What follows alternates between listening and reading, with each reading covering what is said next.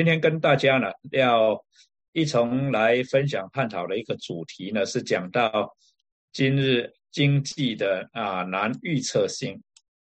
那么这个 unpredict unpredictability 难预测性，就是越难越难预测呢，其实牵涉很广，跟整个经济的发展的进程有很大的关系。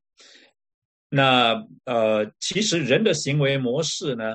啊，总的来讲啊，还是比较容易预测的。人的行为容呃模式为什么容易预测呢？就是一开始讲的，很多的时候人的行为模式跟我们的直觉有分不开的关系。那人的感受、人的情绪各方面，其实是很容易预测的，很容易 predict 的啊。那啊，就是譬如说，我们投资结果有了损失的话，啊，相信几乎百分之九十九点九的人会有一种的失落感，会有一种负面的情绪。很少人说他投资结果有了损失以后非常的欢喜快乐的，那这个是很少的嘛。所以很多的时候，其实人的行为模式很容易 predict。那为什么今天的经济变得非常难预测呢？啊，一个很主要的原因呢，是整个结构的问题，整个市场经济结构的问题哈。那我们会慢慢的来看。那因为谈起来呢，就是会有一种的问题，就从何谈起呢？那我们要谈到什么地步呢？那因此呢，我们需要就是有一个。好像核心一样哈，有一个主轴，我们来谈，比较能够谈到一些重点。那很好，在去年的啊，在去年的就出来这一本书，叫做《Mega Threats》。这本书的作者其实是小有名气哦，Noriel Roubini，他是纽约大学的一位经济学教授，他在产官学三个方面。啊，不论是这个经营这种 consulting company 这种呃公司了哈，不论是经营公司，还是在学校教书，还是在政府里面啊担任一个职务，参与到这种经济政策的制定、运作、执行各方面啊，他都有份。所以呢，他其实是啊站在一个蛮有利的一个位置上面，跟我们。啊，谈论很多跟经济相关的主题。他这本书叫做《Mega Threats》，是讲到今天经济所面临的十大威胁。那一个副题是讲到 Ten Dangerous Trends，十个具有危险性的趋势。哈，那这十个具有危险性的趋势是能够是会 impair our futures，对我们的未来有。危害性，同时他也提到 how to survive them，怎么样在这样子的情境里面呢，能够啊求生存，就是啊面对这样子的挑战，我们的生存之道在哪里？其实他最后这一部分讲的非常的少，就反映出啊，其实他也看到了一种无力感，就是好像。看到一种的出路，但是那个出路并不是掌控在我们的手里，并不是说好，所以我们共同来做什么，我们可以啊来创造一条出路，反而是给一种很负面的感觉，就是说我们啊有可能会有出路，如果什么事情发生的话啊，能够啊怎么怎么样子的出路，所以就其实是在 communicate 啊啊。或者说体现出一种的无力感了哈。不过我们一个一个来看，我尽量的能够尽快的哈，呃，很主啊一扼要的把这十个他所提到的潮流趋势啊跟大家报告一下。那等一下我们可以有一点时间来交流。所以啊，在 cover 在讲这这十个。啊，趋势的时候，或者也许你读过这一本书，或者你听过这一本书，如果你去读的话，可能会产生这一个问题，因为它的知识面很广，所以其实这本书的内容写的啊，我是觉得有点凌乱哈。虽然他列了十个啊潮流啊或者趋势，但是他在讨论每一个趋势的时候，不可避免的会跟其他的趋势会有一些的呼应啊，或者是会谈到这个呃关联性啊。但是它不是说会有关联，而是它无意中就会讨论到啊其他的趋势，因为他们这十个趋势本身就是有彼此的互动关系，以至于会觉得说，到底这本书是一个先知的警告呢，还是一个经济学家他那一种语无伦次的牢骚呢？我想可能是介于其中吧。好，那他第一个提到的是 the mother of all debt crises，就是讲到今天。啊，存在的一个问题哈，就是债务的问题，不论是公债还是私有债。公债就是讲到政府的债务了，私有债是讲到民间的债务了。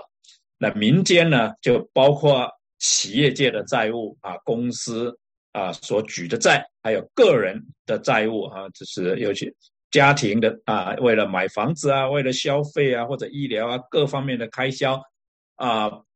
当财力不够的时候，就只能啊借助啊债务啊来啊处理当时的需要。所以，他这个是啊，the mother of all debt crisis，他是在检讨啊，我们今天这么严重的债务问题是怎么开始的？那今天啊，这个整个的债务问题，它的啊核心到底在哪里？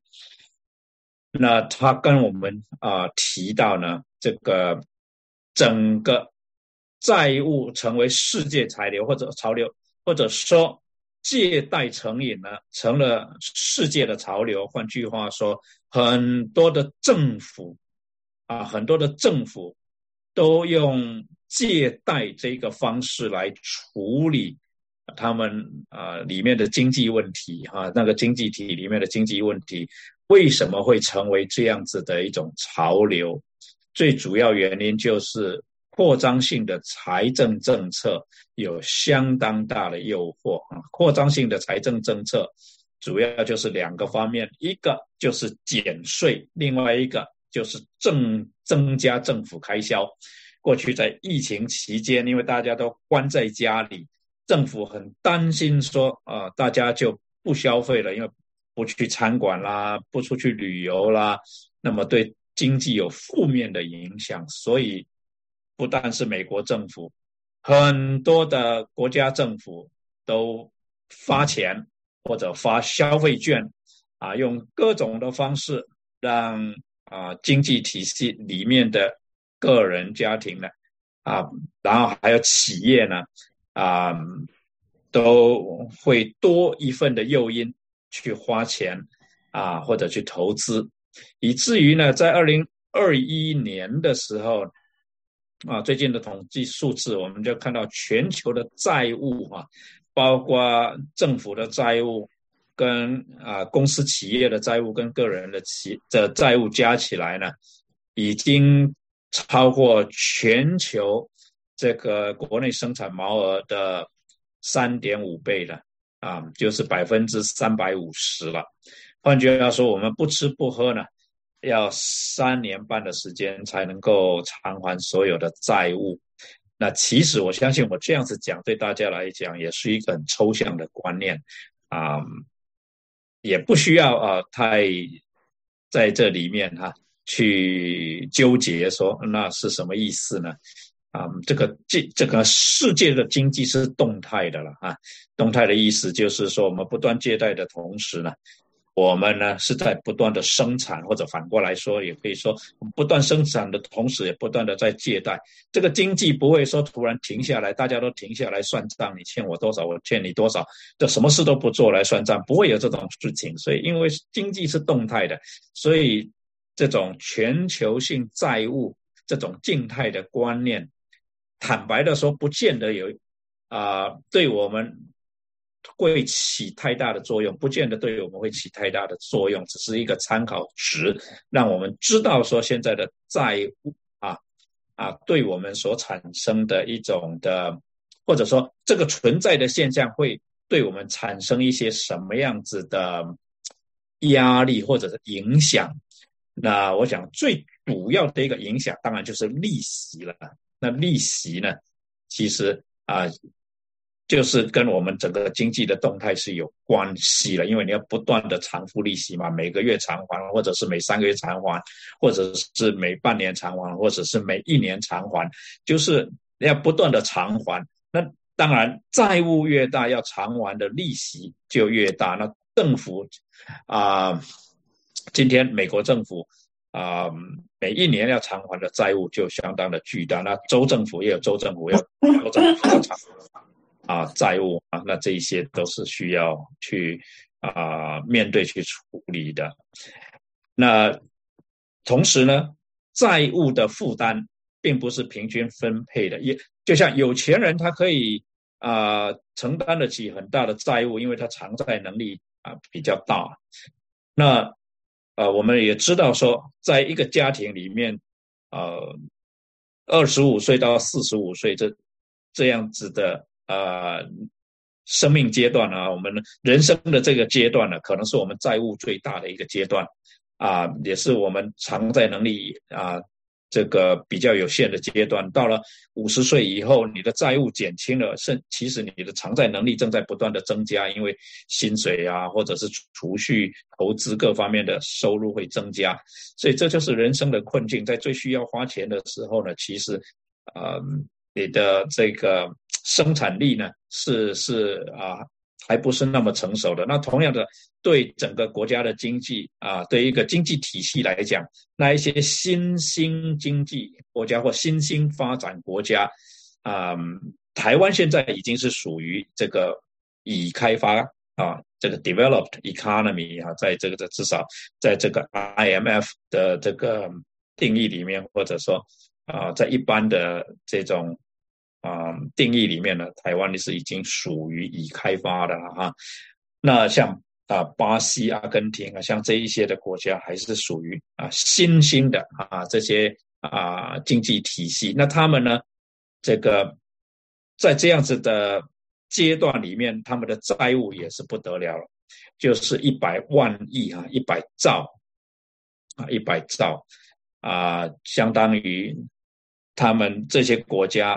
生产总额的两二点五倍了哈，两百五十 percent 啊，光是今年的第一个第一季啊，就是这么多的债务啊，那今年的第一季呢的总债务就是三百零五万亿，这些都是天文数字，对于我们来讲，我想啊，重要的还是刚才讲的这种必须要支出利息。这个是一个没有办法逃避的义务，那这个利息在什么时候会成为沉重的负担，影响到我们其他的开销啊？这个是一个未爆弹啊，我们都不晓得啊，都不晓得啊。最怕的，就像一个家庭，他在啊房贷还很沉重，然后这个孩子在不断的成长。就是呃，一个一家，譬如说一家四口，把孩子啊，在小学、在初中的时候，然后那个啊，刚买了房子没有几年，房贷还很沉重的时候，如果碰到失业，那就就就就压力实在是非常大了哈。那同样的，我们现在非常啊担心，如果经济萧条的话会怎么办啊？呃，债务这么大，要偿还的利息是这么多，那如果呢？经济呢，以快啊速啊啊呃，就是说很快的速度来成长的话，那都不是问题啊，都不是问题。可是如果经济缓慢下来，成长缓慢下来，甚至啊停滞下来，那我们这个利息是不是能够承担得起？那怎么办啊？个别国家承担不起的，是不是像阿根廷一样？啊，过去四十年啊，这个宣布破产了四次还五次，啊，是不是会进入这种阶段？我们不晓得啊，所以这个是一个大问题哈。第二个呢，这个啊，民营企业跟啊政府之间呃都啊在处理经济问题上面好像不断的失败啊，嗯，原因就是好像处理经济危机哈，尤其是政府处理经济危机，似乎都很依赖刚才讲到说这种财政啊开销，不但是财政开销呢，在货币方面也都是增加货币供给来降低利率，鼓励大家借钱，鼓励公司借钱啊，鼓励企业借钱，鼓励。民间啊借钱啊来促呃来刺激经济，那这一种的方式呢，就好像一个人哈，他每次发烧啊就吃降烧药，发烧就吃降烧药。那我对医学是外行啊，我只知道啊有些的时候呢，这个药物这个譬如说这个。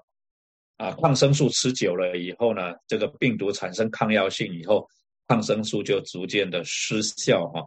那经济体系有一点的类似的地方是什么呢？如果每次经济呢一碰到问题，一停止成长，甚至呢紧缩，政府就用类似的政策来处理。一段时间以后呢？整个经济体，不论是个人也好，家庭也好，公司企业也好，就会啊产生一种的预期，就料到你政府会这么做。那如果呢，我预料政府一定会出来做一些的动作的话呢，那我就早一点布局的嘛，我就有恃无恐了。有恃无恐就会产生什么情况呢？我就啊会高估我的啊，我会低估我的风险，高估我的偿债能力了。举一个简单的例子来讲，如果我每次啊，我一失业了，那么我那个房子的贷款还不出来，或者是我孩子他要补习没有钱，或者是什么啊，我入不敷出了，我父母亲。就会寄钱来帮助我，那我的思维方式就就会改变了，我就不会因着失业，我开始调整我家里面开销小一点。这段时间可能孩子补习，我就先停下来，我自己在家里面给他给他补啊，这个进补了，给他在家里面呢给他复习功课了，或者是什么，我就不会调整我的生活方式，因为我指望说，而且我预期我父母亲会会会寄钱来。同样的，在经济体系，如果每次都觉得说政府它一定会在刺激经济的，它不会让我们就这样子这个调整啊，它不会允许失业啊率的这个这个怎么样恶化啊，所以它一定会有一些纾困的政策啊，或者是它会怎么样啊？那我不但不紧缩，我反而大量的去借钱，因为我会预计说政府会来刺激经济，那我最好早。早一步来布局，那么经济被刺激起来的时候呢，我正好也布好局了，我就大赚一笔。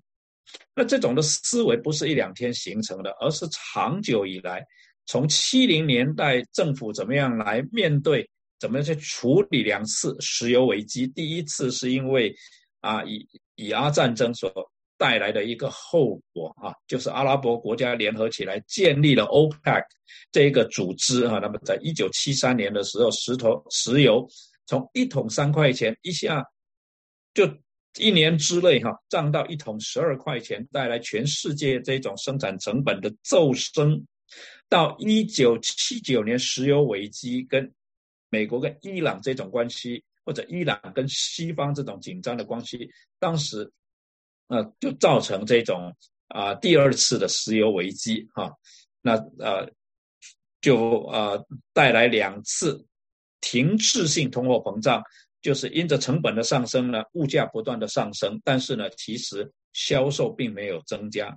换句话说，不是因为需求增加而涨价，而是因为生产成本增加而涨价，呃，所以就导致所谓的停滞性通货膨胀啊。这个价格不断的上升，但是其实我们的生产并没有增加。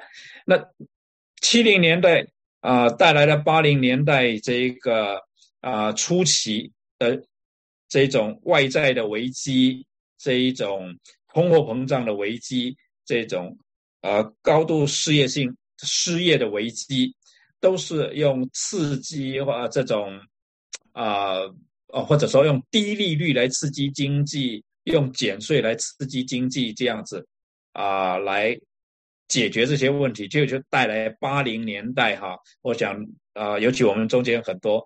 在六零年代、七零年代来美国留学的这一些，你们都在美国亲身经历过，你们一定都还记得这一些。那雷根总统上去以后，确实啊，一开始的这种困难，很快在八二年就得到了这种稳定性的解决。然后从八三年年开始，我相信还记得八三年之后，麻州你要买房子都是一屋难求的那一种情况。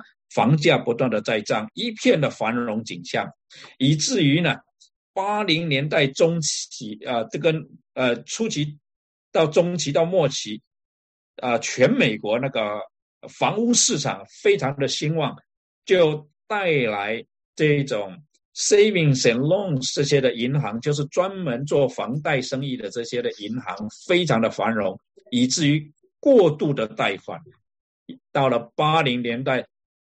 这一个啊末期啊，这个联邦储备银行要控呃这个这个这个处理这个经济过热的问题，同时这个日本在八零年代他们整个经济这一种突飞猛进啊，累积了相当多的资产，相当多的财富，在全世界各地这个制产的这一种的现象。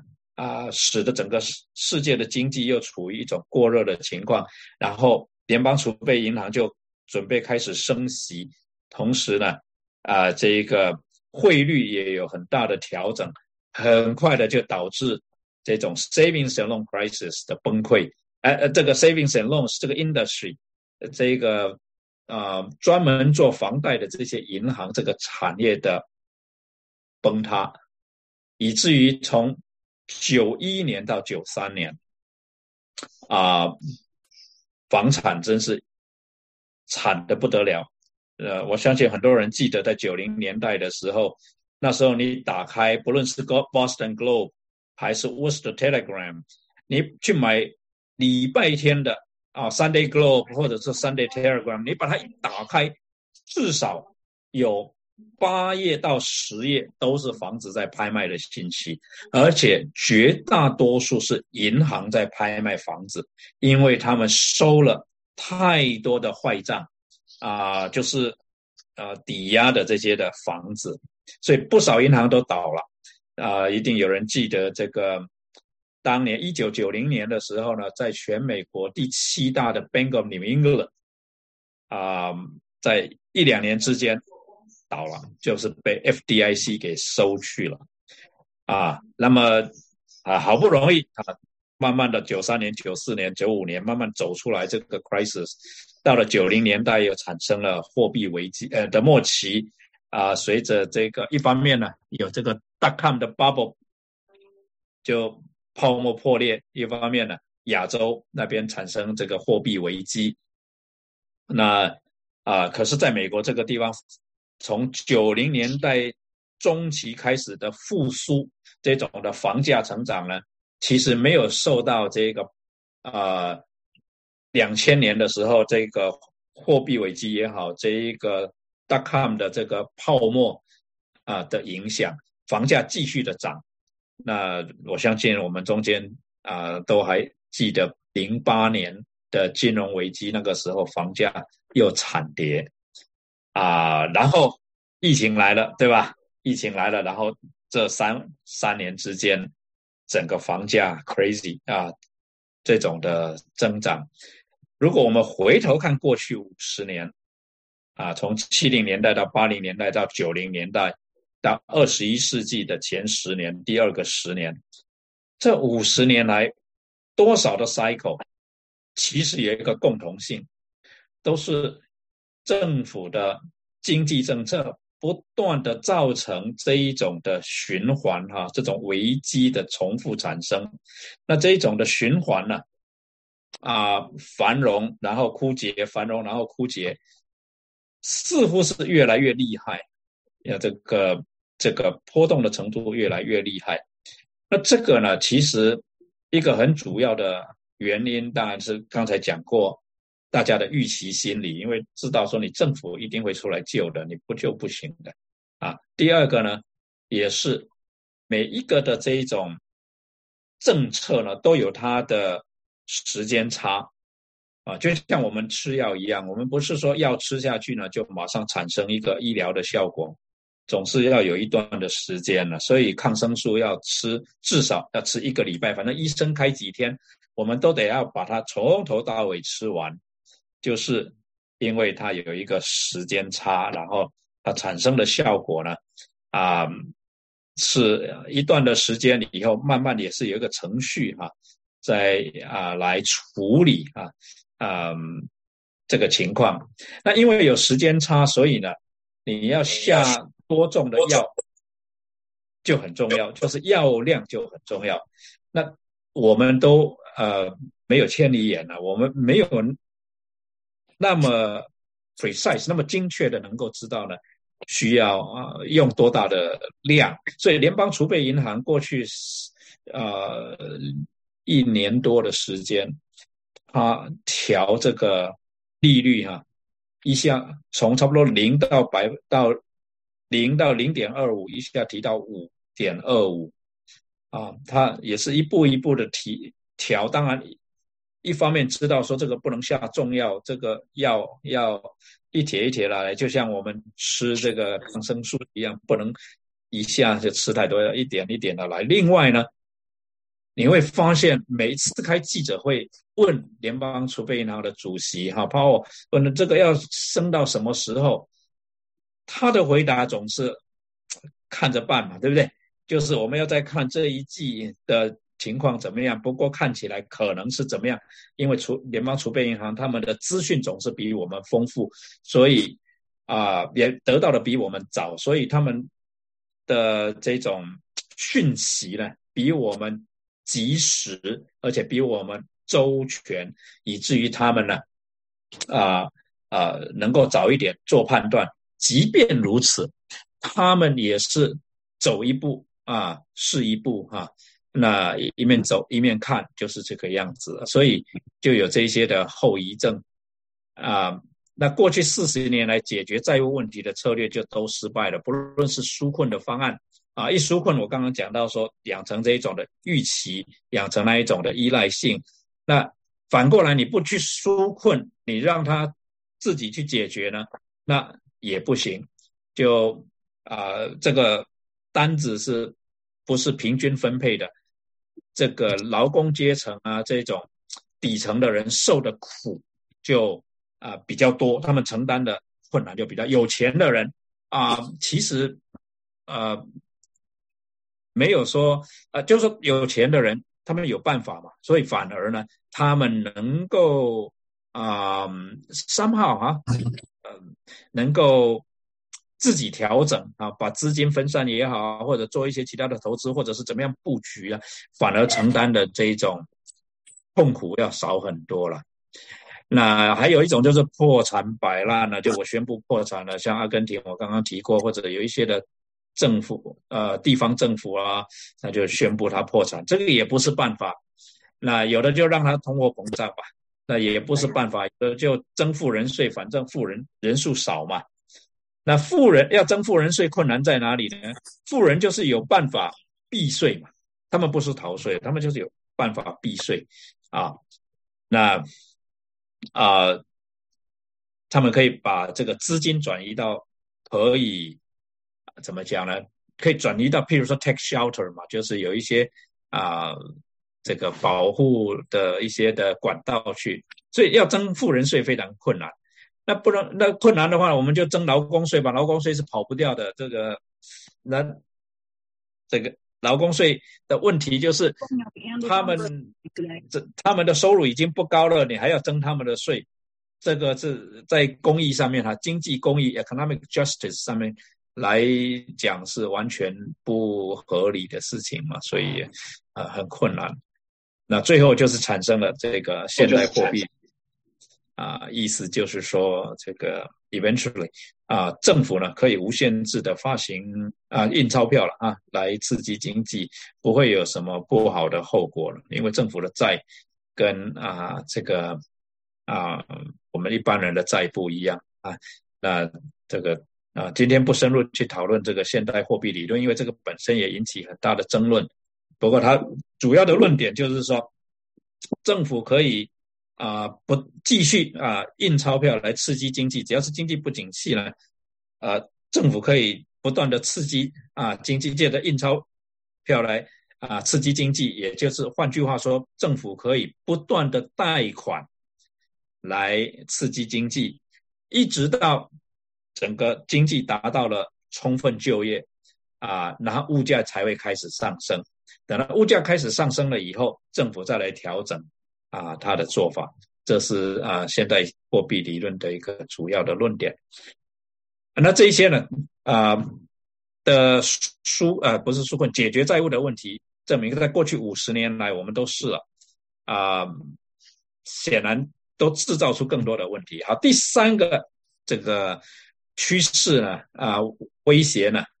就是讲到这个人口结构啊，人口的结构是一个定时炸弹，生不如死这一句话呢，啊，这个字呢，原来是形容一个人活得很痛苦，但是现在有一个新的解释，就是生育率赶不上死亡率了，啊，那这个我们首先是想到日本，但是其实呢，台湾也是类似的问题，慢慢的美国也进入同样的。一个情况，中国也是一样，欧洲更不用讲了，啊，就是现在生育率相当的低啊，现在生育率相当的低，啊，比不上死亡率，所以就是啊，人口就是老化嘛。那这个人口结构呢，这个定时炸弹呢，根据这一位作者已经进入倒数计时了。那我们啊，确实是看到统计数字，接着再啊啊。就会导致呢高龄化，高龄化会产生什么问题呢？财政负担就会增加，因为生产的人参与生产的人比例在降低，啊，那总人口里面的不生产的人比例在增加，生产的人比例降低，它财政负担一定是会增加的，而在政府的开销里面会越来越大的比例用在医疗上面。啊，医疗开销的占比会不断的增加，所以这高龄化会产生这个问题。那另外呢，缺工潮也是一个问题。啊，我们需要更多的劳工啊来支撑这样的一个经济，所以需要依赖移民，因为生产量不，呃，生育率低嘛，那只好依赖依赖移移民了。可是移民也是一个挑战，因为这个就牵涉到已经在这个地方的人啊。啊，不论不不只是一个特定的种族了，不只是只有这个 Anglo-Saxon 这样的一个白种民族对移民的抗拒，其实可能坦白的说，对已经来的人来讲，已经来的人跟啊想要来的人之间一定会有张力的，一定会有张力啊。竞争工作啊，那么文化的不同啊，那也有很多的相关的课题啊，都会啊造成困难啊。那这个所以缺工潮是一个问题。那当然，它也会刺激机器人跟人工智慧的发展。那这个就是另外一个挑战了啊。他在第九章会讲到。好，所以人口的结构是一个威胁。接下来呢，下一个威胁是讲到。因着政府的扩张政策啊，是透过印钞票，那就会产生这个荣枯周期越来越极端化，越来越强烈了啊，越来越强烈啊！它这个啊宽松的陷阱跟泡沫的这个啊荣呃荣枯循环啊，这个长期的低利率会引发过度的杠杆操作啊！那当年的联邦储备银行在九六年、九七年那个时候，那 Greenspan 他就讲到这个 irrational exuberance，就是这一种啊非理性的这一种兴奋呢啊，嗯，简单的说，就是过度的乐观啊，过度的乐观就轻看了潜在的风险。当一个人很乐观的时候，他很容易低估风险，或者本能的就会低估风险啊，那就会造成资本市场的泡沫化。最主要的是房市就开始产生泡沫，楼市就产生泡沫。那在中国也是一样。那美国现在啊，到底房市是不是啊泡沫呢？当然有不同的意见，有两派的意见。那啊，不只是楼市，对不起，我应该打成股市才对了啊，就是楼市与股市啊，或者说房市与股市哈。那股票是不是股票市场是不是已经形成泡沫了呢？有的说现在这种啊。啊，股票的价格本益比的哈，这个跟它的收益的那个比较呢，已经是啊，它的啊，已已经是历史新高了啊。意思就是股票的这一个价值呢，已经远高于传统啊的这个价值了。所以呢，认定就是有泡沫，但是反对的是认为说，我们因着科技的进步呢，啊，生产力不断的在提高，那这也是了，这也是啊，生产力确实不断在提高了哈，啊，所以这些人就认为说，其实我们应该把本利比再往上提，换句话说，股票本身它的价值就是应该要提高的，所以这有不同的。啊，争论啊，有不同的争论啊，的我们暂时就先啊不详细去讨论，继续往下看啊，这一种啊荣枯啊循环越来越激烈，会产生一种情况，就是财富会不断的重新分配啊，贫富差距会不断的扩大。其实大家稍微回头想一下呢，啊，就可以看得出来啊。每一次这种的经济的萧条，然后再重新发展的时候，其实是给富人一个啊，讲难听一点，是一个敛财的机会。但是讲的比较客观、比较中心一点呢，就是再投资啊，再 generate、再创造财富啊的机会啊。每次一次，每一次的经济复苏都是 给有。办法的人，这个有办法不是负面的啊，有办法就是掌握生产因素啊。譬如说，有很多资本，手上有很多资本的人，一个创造财富的机会。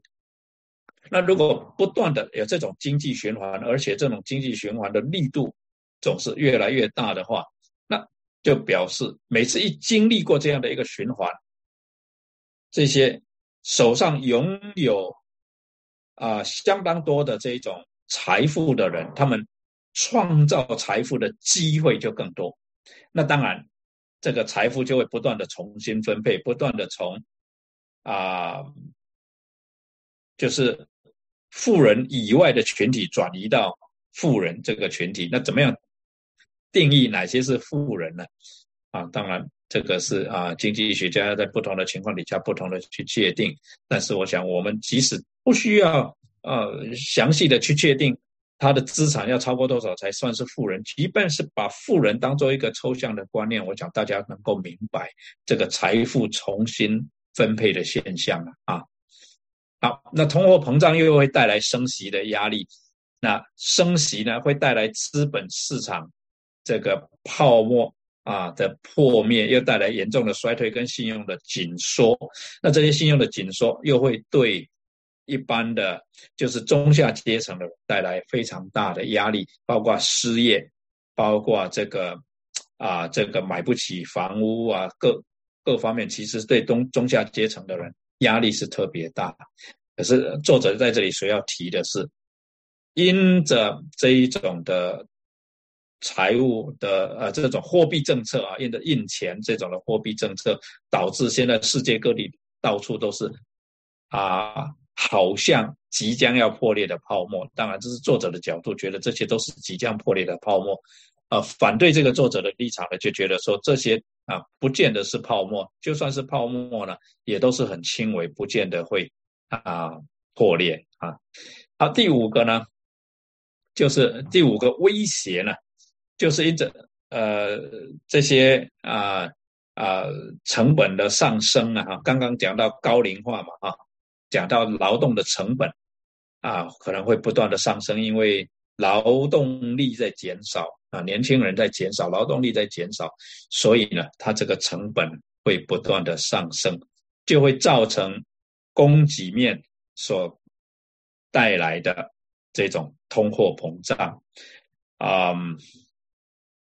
不知道大家有没有观察到一个现象哈？我在在就是在台湾这个呃现象不是那么明显啊，或者说我不是那么敏感。可是这个暑假来美国的时候呢，感觉就特别的强烈。就是说，你去餐馆消费，你去外面吃饭，你会发现那个餐厅的价格涨了很多啊，涨了很多。然后呢，我后来发现，我到啊 supermarket 去买菜，那一些菜的价格并没有涨那么多啊，啊，呃，换句话说了，supermarket 它里面的这些物品，它确实是有涨价，但是涨的价格比起餐厅那一些餐点的价格来讲，supermarket 的。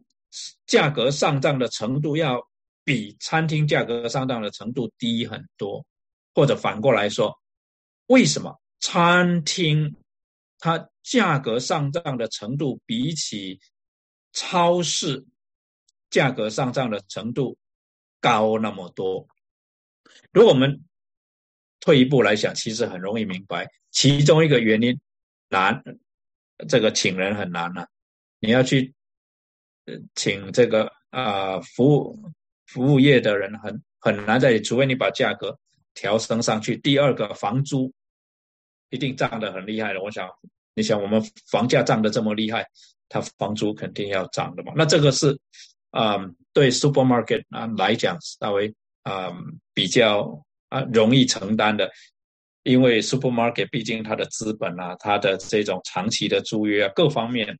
都对他们有利。那餐厅的话呢，哎，比较容易受到房租上涨，或者说整个这个房市的这种啊房价上涨跟这个劳动成本上涨的影响了哈。那这位作者呢，就提了十一个潜在的供给面的冲击，很快跟大家讲：快速老化的人口会带来生产成本的提高。门栏逐渐升高的这种移民政策也会带来生产成本的提高，就是透过劳动市场的影响会提高。第三个呢，去全球化跟保护主义会带来生产成本的提高。啊，大家有没有啊注意到，从二零零八年到疫情之前，经济其实不断的在复苏，在成长。可是物价其实没有太大的成长，没有太大的调整。事实上，电子产品，不论是电视也好、冰箱也好，或者甚至一些啊，甚至手机啊，很多这些电子产品其实价格是不断的在下降。最主要的原因是全球化使得我们的分工更加的。啊，合理化哈啊，我们都会就生产商都会去找那一些生产成本低，啊，生产成本低的地方去生产，所以啊，制造商他们去找生产生产成本低、生产品质高的制造商去生产，所以第一个就是中国啊，很多的制造商具备这两个条件，低成本。高质量啊，在中国，那所以呢，世界各地的制造商啊啊，不论是美国啊、欧美、欧欧洲啊，都往那个地方往中国去啊。那因着这个全球化的关系，导致这个专业化因着专业化的工关系，成本降低，那以至于呢价格上不去。所以过去的十几年带给我们一个很大的福利，就是啊，我们享受很多物质上面的丰富，但是呢没有啊通货膨胀的威胁。可是从五年前吧，就是疫情之前已经开始发生，国家为了安全的意识，其实起先倒不一定是为了安全的意识，而是认为呢这个贸易关系啊已经扭曲了，主要的就是认定说中国其实现在已经是这么发达了，应该不能再享受九零年代。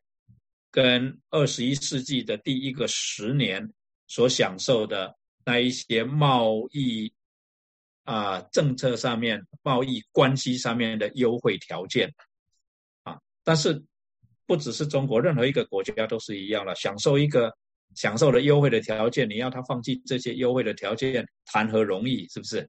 啊，再何更何况说很多的投资。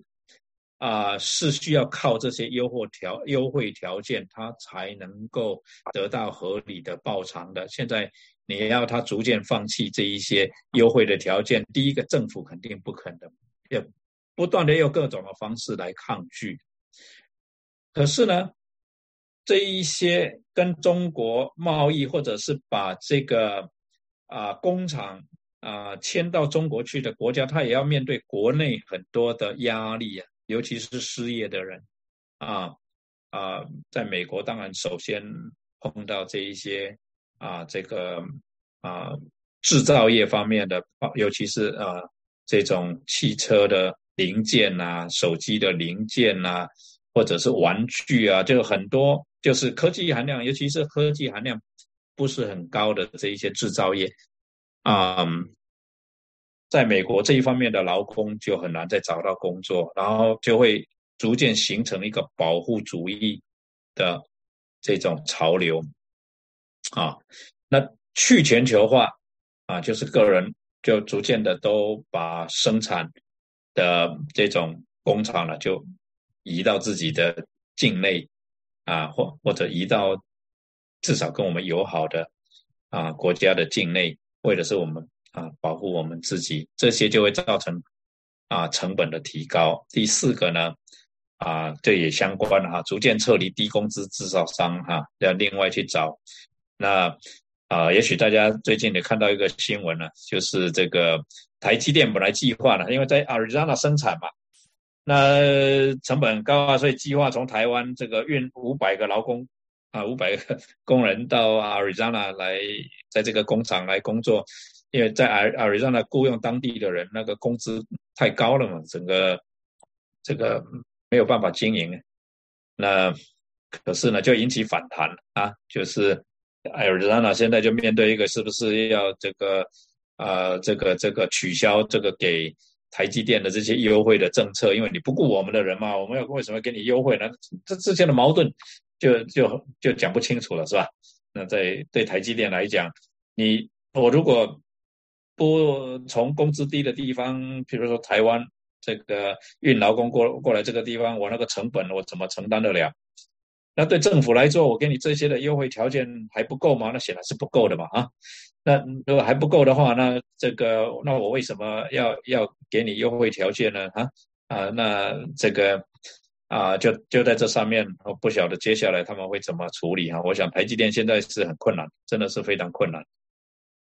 好，接下来呢，啊，这个美国跟中国这个冷战阻碍了科技的发展，那当然就会影响到啊前面的这种生产方式的突破，以至于成成本很难降低啊啊，地缘政治持续冲突其实会增加成本的啊，会增加成本啊，你就要做很多的。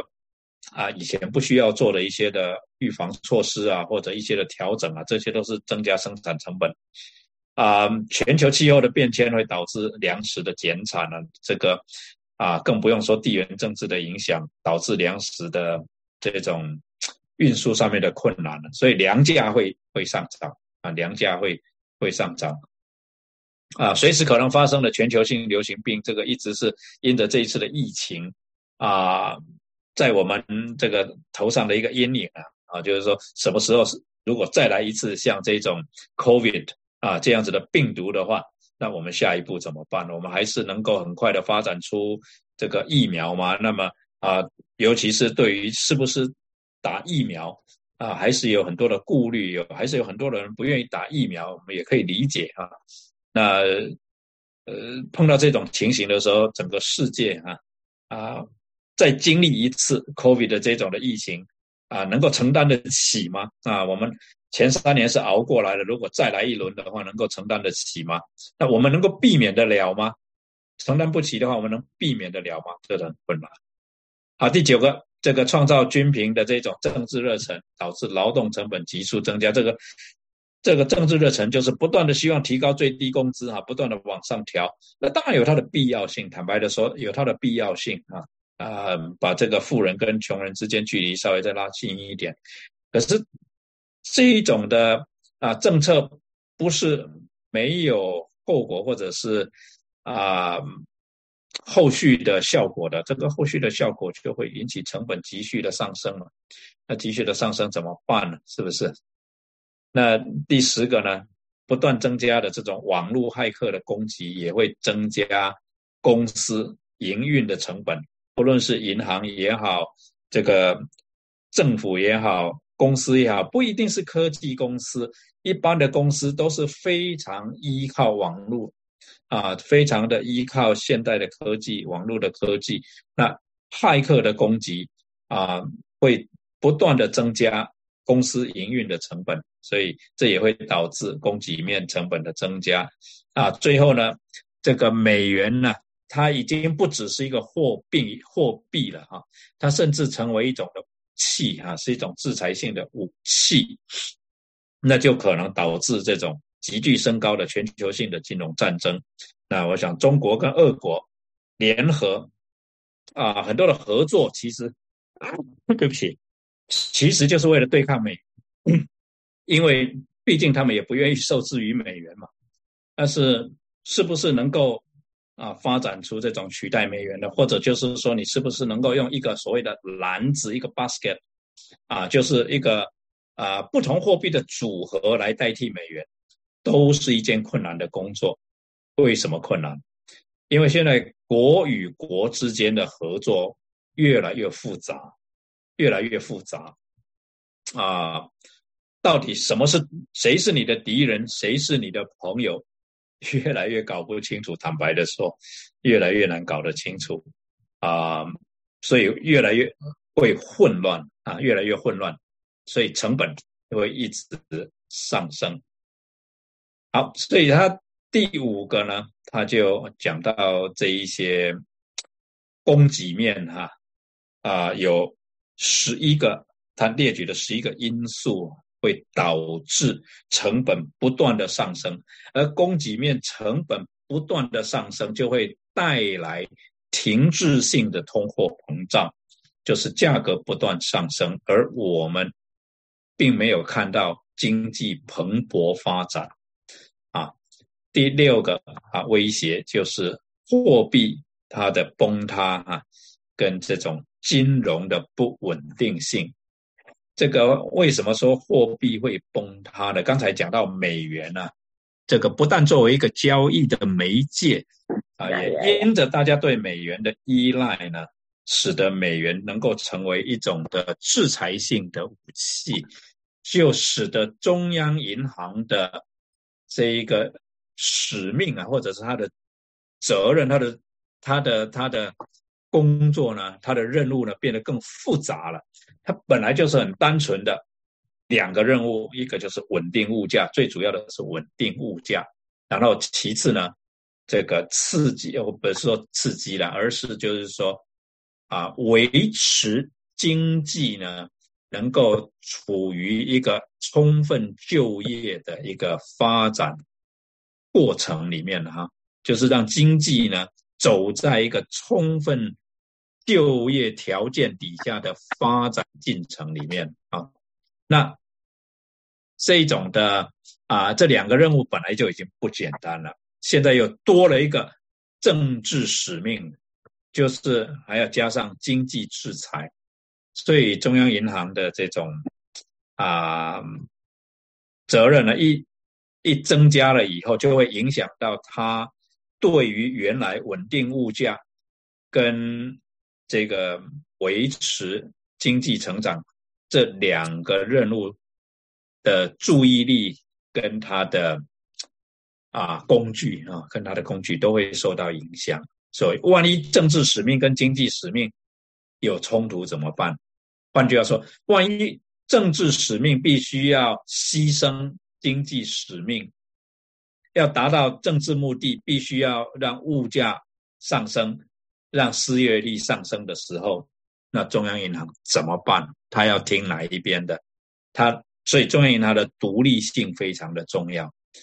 如果中央银行越来越政治化，整个经济就更大的问题。所以他前面讲到了这个货币的崩塌，跟这个有很大的关系。第二个呢，是货币的动荡性啊，也是啊越来越不稳定啊，就是越来越增加了啊，货币越来越不稳定，包括它崩溃性的贬值哈，说贬就贬，而且一贬就贬十 percent、二十 percent、三十 percent。不知道大家有没有注意到，最近美金很强势，啊，美金不断的在升。事实上，你如果回头观察过去八十年，啊，尤尤其是过去四十年，你把它涨一半，过去四十年，每次整个世界的局势一动荡越不稳定，美金一定就涨。为什么？因为很多的时候越不稳定的时候，人就越寻求稳定。那寻求稳定，很多的时候钱就。流到美国来，因为美国在绝大多数人的心目中还是比较稳定的一个地方啊，所以有钱的人还是会把钱往美国移啊，往美国来移。那为什么美国会给啊，好像啊，大多数人这一种的？印象或者这样的观念，觉得美国是比较稳定的，跟制度有很大的关系嘛？哈，跟因为美国三权分立有一个监督的作用，那绝大多数的人是看准了这个监督的作用，所以比较放心，愿意将钱拿到美国来放啊，觉得在这边比较安全啊。可是呢，这都会造成汇率啊很大的波动，这种。国与国之间钱币的流动会直接影响到汇率的波动。如果流动呢的速度啊增加了，突然之间一大笔钱从一个方向啊要从一个国家流到另外一个国家，那这个货这个汇率一定有大的波动。那这些大的波动会影响到两个国家。的物价啊，货币流动出去的，它的币值就会向就会跌嘛。那它的这一种啊出口的价格就也跟着跌，它的东西就比较好卖。而美国这种接受从世界各地流进来资金的美国的美就美金就会涨，它的东西就不好卖。所以呢，对美国来讲呢。不是一件好现象，或者说对美国的外销来讲，不见得是个好现象。那如果有一些的产业是啊外销的比例很重的，那这一些的产业就很糟糕。这是一个货币崩溃性贬值带来的危机。第二个，加密货币这些呃这个 cryptocurrency 啊，蛮新的了哈，过去十几年，大概从。零七年、零八年开始，啊，有这样子的，就是就是成为啊大家注意的焦点。那他们的问题就是说，他们有可能就是会有很大的波动，尤其是疫情来了，在去年啊，去年这些加密货币有一个很大的崩盘。那保有这些加密货币的，或者说。用这些货加密货币来交易的，以至于存了一些加密货币的，他们就受到很大的损失。就好像如果你是用你的你的存款都是美金的话，美金如果一下跌了百分之二十、百分之三十，啊，你的存款的价值一下跌了百分之二十、百分之三十嘛，哈，那就有这一些的问题。那问题是你如果是拿美金，这个啊，在美国生活，你可能影响还不是太大。但是加密货币的这个操作，其实跟传统货币有相当多的不同的地方，需要有套完整的啊整全的管理的方式，就像我们管理货币一样啊，有一套管理的方式。问题就是说，这套管理的机制到现在为止没有。没有政府出盘一套比较完整的管理方式啊，可是加密货币啊，现在的总值都已经超过一万亿了啊，超过一万亿了啊，是相当大的一笔啊，这个或者说是嗯，怎么样？不止不不只是相当大的一笔钱，就是它潜在的影响力是相当大的啊。第七个呢？这个全球化结束了啊！全球化，作者讲到全球化面临危机啊，制造业的工作机会会从富裕国家转到较贫穷的国家，就是劳动力重新分配啊。那这个当然一方面缓解了开发中世界的贫穷问题啊，你说比较落后的国家他们可以往可以发展，但是比较富的国家呢，这一些的劳工就被取代了啊，这等于是。工作被出口了，啊，工作被出口了，所以呢，富国的劳工也付出了代价。那为什么会产生这些的情况啊？那再加上，对不起，刚才除了这个这个制造业哈带来的这个重新劳动力重新分配以外呢，中国的冲击带来结构性的失业啊，在美国有一些产业，他们的工作都移到中国去了，那当然这个整个产业他们就很难再找到工作了。那这个去全球化是一个潮流，可是代价极高啊！保护主义抬头就带来反移民呐，那这也会带来民粹主义啊，还有本土意识的兴起啊。从英国的脱欧到川普当选，也带来啊这种保护主义的抬头啊，不只是抬头了哈的的促进了啊的促进。那这个对以后整个。就是说，对于回到全球化的那个那个可能性就很小了，就越来越小了啊。那么科技战呢，无可避免的越来越越演越烈了啊。那离岸外包呢，变成有岸外包了。本来是把这个生产呢移到 offshore 哈，移到这个外国去、外地去、外地去。那现在不只是啊考虑外地的哈，现在不不是说外地就是好。现在要挑了哈，要外地里面的有岸哈，跟我们友好的外地，我们才去那边设厂。可是现在局势其实起起伏伏，变化很大。今天可能是有岸，明天不见得就是有岸。再说你怎么界定有岸呢？因为有一些的这种啊有岸哈，就有岸他们的啊企业可能。啊，逐渐的会变成我们的竞争对手，啊，逐渐的变成我们的竞争对手。啊，其实这一些已经发展了大概有三四十年的历史。啊，举个例子来讲呢，戴尔哈，Dell Dell Computer，他们一出来的时候呢，都是请，呃，不是都了，就是呃有这个。啊，一部分呢是请台湾的 Acer 呢啊代工啊，如果我没有记错啊，可能不是 Acer，对不起，ASUS 啊，ASUS 啊来代工。可是呢，后来发现 ASUS 它代工的 parts 啊的零组件呢啊做的都很不错，而且呢可以把很多的零组件都逐渐交给 ASUS。可以代工到一个地步以后，发现其实你整个戴尔的电脑呢啊，SUS 它都可以自己整个来生产，啊，那就产生一个情况啊，SUS 它就逐渐它有自己的品牌了，它就不见得是代工厂，它就会成立它自己的电脑公司，然后它也开始卖电脑，那就变成你戴尔的竞争对手了。本来是代工的，现在呢？变成你的竞争对手，那这个就是啊，在全球化的过程里面逐渐产生的问题。那刚才讲到这个离岸外包变成有岸外包，就是没有脱离这个问题。你即使是有岸外包，这个有岸外包还是有可能成为你下一个竞争对手。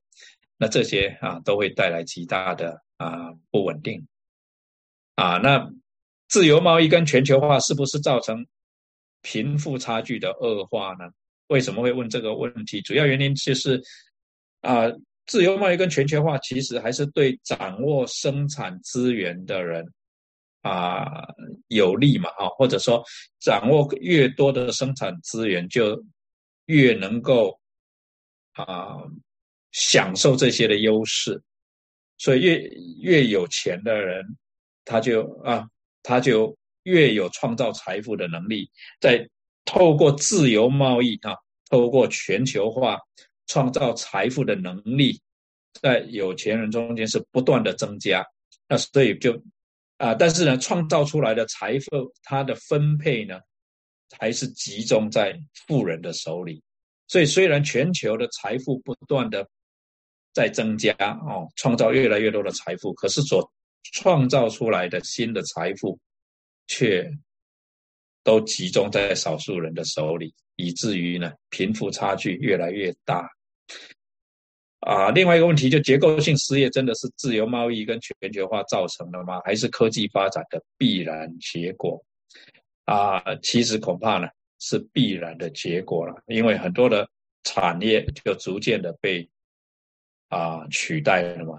那现在因着人工智能的发展，下一步是不是服务业逐渐的就被取代了？这个是大家一直最近在探讨的问题。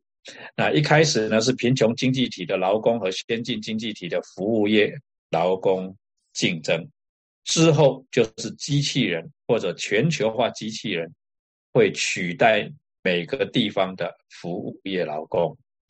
啊，你只要想一想看，啊，现在人口老化现带来的问题就是长照的问题嘛，long-term care 的问题，长照的问题，长照的需要这么大。我们去哪里找那么多的劳工来照顾老年人？我们现在都进入 senior 啊，super senior 的这个阶段。那如果是人工来照顾，一定是照顾不好的，因为人会累呀。那人有情绪，人有脾气啊，等等。那所以就会讨论到以后是不是都是机器人来取代？那如果都是机器人来取代，它成本又低。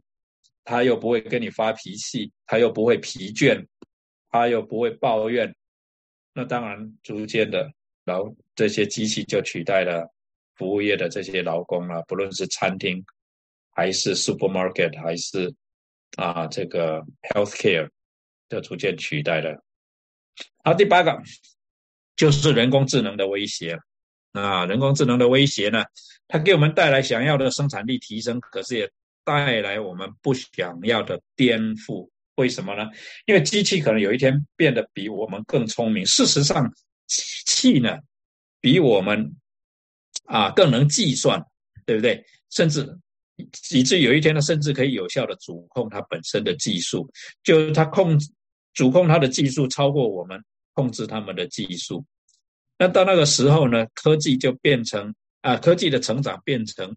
不可控而且不可逆的一个趋势，没有办法控制科技的发展了我们没有办法因着伦理的因素，我们说你不能做这个研究，因为太不人道。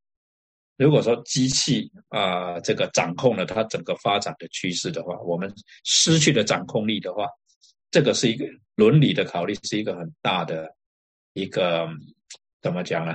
一个。威胁了啊，一个很大的问题啊。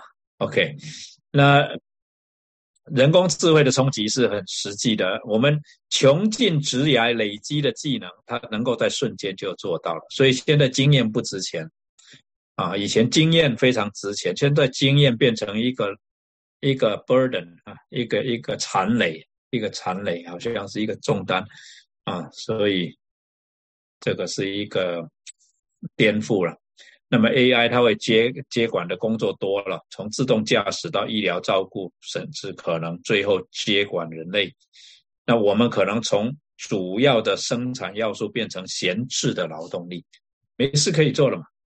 没有事可以做，那那时候的社会是怎么样？Who knows？好，那这一位作者很有意思，我把它扩了，他这句话我把它扩了下来。他说：“身为人类，我支持人类，但是身为经济学家，我必须要问，什么是最有效的资源利用？那我们怎么样能够确保长期持续进步，同时照顾广大的劳动者？当前的发展优先顺序存在极大冲突。啊，生物科技的研究呢？”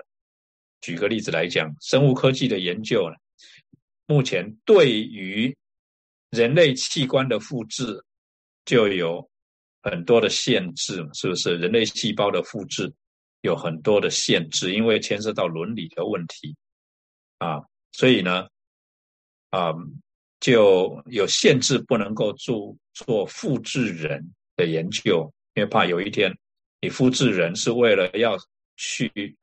获取他的器官，那就是变成非常残酷啊，非常可怕的一个世界，不是吗？那如果在生物科技是这样，那其他的科技是不是？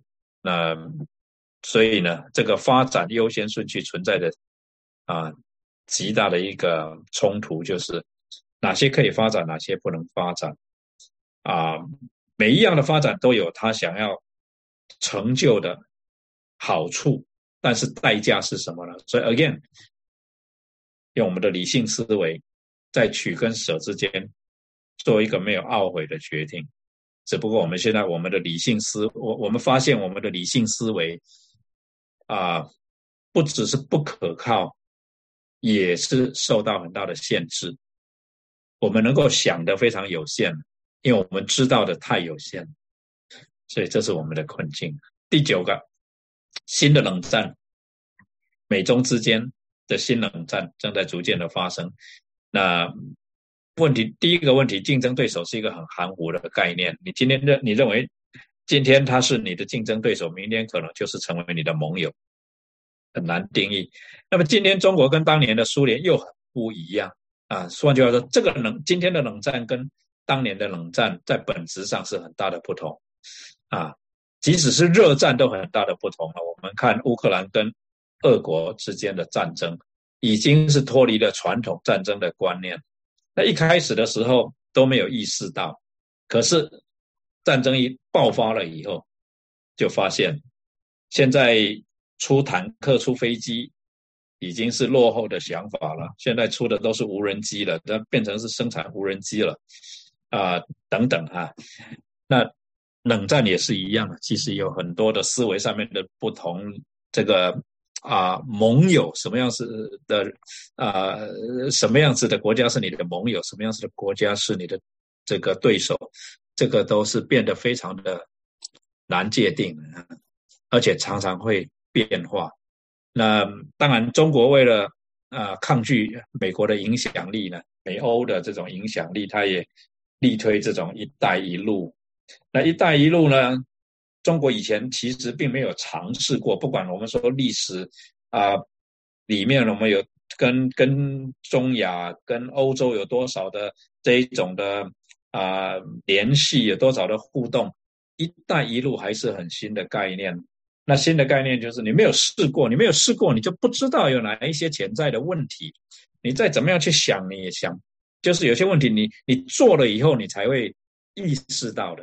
啊，那比如说在很多一些这些融资案里面，那中国必须要他向他的国民呃有一个交代啊。那如果地主国没有办法偿付中国这么慷慨的贷款的话，那中国政府要怎么向自己的老百姓交代呢？那他就会要求要取得他所资助的一些建设的管理权跟使用权，换句话说控制权。啊，我帮你建了一条高速公路，那你如果这个没有办法偿债的话，那这个高速公路，那这段有有有一段时间，这个过路费由我来收。譬如说啊，诸如此类的啦。那当然，我想中国在意的不是高速公路，而是一些港口跟一些啊一些机场啊的一些的直接控制权啊，这是很明显的，因为不只是经济的考虑嘛，一定还有其他军事的考虑在里面的。那这就会引起啊地主国跟地主国周遭的国家啊的这种 chain reaction 的这个这个这个连续的有一些的啊。连锁反应嘛，哈，就会有一些的连锁反应，所以不是那么简单的啊，不是那么简单的。那但是呢，这个是一个趋势了，嗯，好，那美国本身也有内部的问题嘛，整个社会秩序啊，跟以前有很大的程度上面的差别，就是混乱。那混乱的局势里面呢，大声的哈，就是声音最大的总是最占便宜。不是最有理性的最占便宜，不是最 reasonable，最得到大家的重视，而是最大声的啊，得到重视，所以就慢慢的演变成红蓝对立。那到现在呢，我们还不知道这个有有没有有完有了，还是没完没了，不晓得。啊，那俄乌之战争期间，美中的互动也是非常的巧妙。中国当然有各式各样的讲法，怎么讲都是他对。那当然，西方不是这样解读嘛。啊，所以这个互动的方式，嗯，还有的瞧了。那美中脱钩的话，谁会是最大的赢输家呢？谁会是最大的赢家呢？啊，难道最大的赢家就是印度吗？不见得了，不见得，不晓得。更重要的问题是谁会是最大的输家？那我想美中脱钩，大家都共同承认的一点就是双方都是输家。只不过看谁输的多，那这个大家都是走着瞧了哈。那更大的问题是会不会擦枪走火啊？目前看起来可能性不大，但是 who knows 啊？who knows？好，最后作者提到的是，我们的这个地球也面对很大的危机啊，气候变迁追根究底是经济问题，从粮食到原物料到能源短缺。这个生活成本不断的攀升，啊，可能造成居民的大迁徙了。就是如果一些地方长期的干旱，那个地方的人肯定是要啊迁移的。而那一迁移，就不是几十万、几百万的人，可能是上千万的人，他们要离开一个地方。这个我们不知道什么时候会发生，只是讲到说有这个可能性。那这种可能性，很多的国家政府都注意到，而且都接受。所以，二零一五年在巴黎的这个啊气候峰峰会上呢，呃，这几个最富裕的经济体呢就承诺要采取行动，但是承诺是一回事，真正的执行又是另外一回事了。啊，一般都是采取观望的态度，等着别人先去做。啊，那么大流行病毒的威胁，这个我们刚刚才讲过了。所以，到底从呃前面这十个。威胁哈，这个大威胁 （mega threats） 来看，到底是啊多虑啊，这杞人忧天了啊，这个多虑了，还是真的是啊，实际上会产生啊，所以会有这些的危险。我想见仁见智啊，等一下大家可以啊有一些的分享跟讨论。那他有没有提这个啊解决方案呢？它这个书名有说要。提到解决方案嘛，是吧？把这个十大威胁其实是结构性的问题，所以要解决是非常的困难。结构性的问题要解决非常困难。如果一个房子的结构出问题，你说把整个房子拆了来修理嘛，也不是个办法。对，如那我我们这个整个的经济体系它有这样子的结构，你没有办没有可能把整个经济体系给拆了，那重新来建立这个结构。那怎么办呢？是吧？那第二个呢？动荡大多源于不公平的资源的分配不公平，机会的 availability 这个不公平，这个分配不公平等等，那就会啊造成啊这些的政策上面的不断调整，那不容易解决哈。那他提的个人对应知道。其实坦白的说，并没有什么特别的地方。那说你的资产呢要重新配置，简单的说就是减少风险了，减少风险了啊，放在一些比较啊风险低的地方啊，比如说贵重金属了，这什么黄金啊、白银啊这些地方，或者这个政府公债啊，短期政府公债啊等等。那这个就是啊，个人可以去这个去思考了。所以展望未来呢，作者提供的结论就是说，未来是一个竞争程度更激烈的世界。所以，因着前面的这一些的威胁，坦白的说，我们很难预测，即便是十二个月以后，经济呢会继续的发展，还是会进入萧条啊，真的是很难预测，因为。不确定性啊，因为这种潜在的这一些因素，刚刚前面讨论的这个十个因素，有很多是很明显的，说人口的老化也好，你说这个宽松的货币政策也好，啊，这些很明显的啊潮趋势，我们我们都看到，我们也知道它会继续的发展下去，因为你一时之间没有办法啊来改变。然而，我们不知道的是，这些明显的趋势，它在什么时候会来到一个临界点？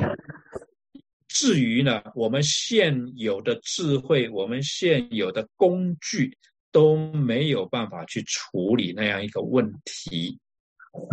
比如说，人口结构的改变带来劳动市场这个年轻人不够，以至于劳力劳动力不足。啊，你在短时间之内你怎么处理这样子的问题呢？啊，这个我们都不知道了，所以很难预测。即便明年这个时候整个世界的经济是怎么样，很难预测，因为明年这个时候中国跟美国的关系是怎么样，我们都很难预测了。明年这个时候俄乌战争会是什么样一个情况？全世界粮食的供应。会是怎么样？因着气候的变化，或者明年这个时候会是怎么样，我们都说不定。这个就是我们在二零二三年所面对，而四十年前、五十年前，甚至三十年前，我们没有意识到，也不需要去面对的一个困境，就是连十二个月以后会是怎么样，我们。都要把我们的预测建立在相当多的假设条件上，这个是很困难啊。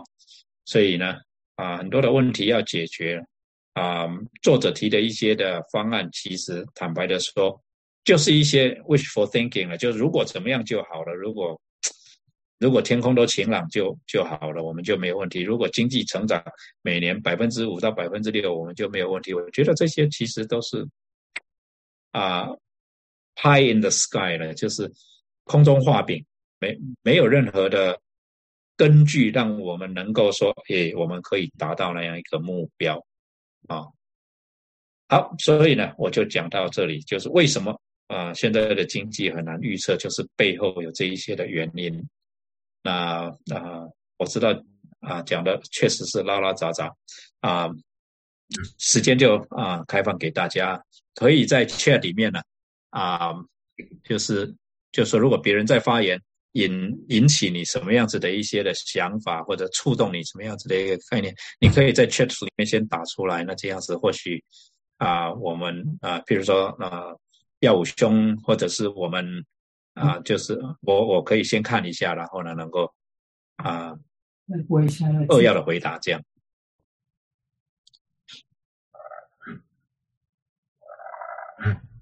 我我先把这个啊 sharing 把它先 stop 起来。嗯，非常谢谢，非常谢谢那个何牧师何教授这个呃精彩的分析。这个问题是一个，是一个很特别的问，这不是很应该怎么讲？呃，不知道是是一个问题，我想迟早会面对这个，是一年两年的问题，还是一百年两百年的问题，还是一千年两千年的问题，对不对？就说看这个将来的进展，所以我们先先请大家那个对于问题，你可以写在册上。呃，我们现在请那个跟呃，请吴德惠来 monitor 这个 question question 的 answer。那个薛立权有个 doctor appointment 要要去去赶赶上，所以大家对这个问题问题的大小都可以提出来，跟那个和和牧师和教授讨论一下。呃，我们很谢谢呃何教授和牧师给我们的分享。我想这个呃议题蛮大的哈，比我想象中要呃困难的很多。呃，那我们中间有很多这个呃在这方面比较专精的，或者你们有没有什么意见可以呃在这里提出来，我们大家一起交流。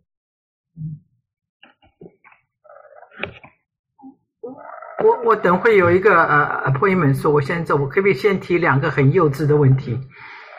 第一个是那个加密货币在这个在这个整个经济发展里面，它有什么样的是一个呃有正面的影响，还是说没有什么影响，还是什么有有什么 added value？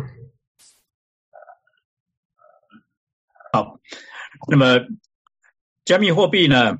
啊，它正面的影响是什么呢？它就可以不受这个中央银行的控制啊。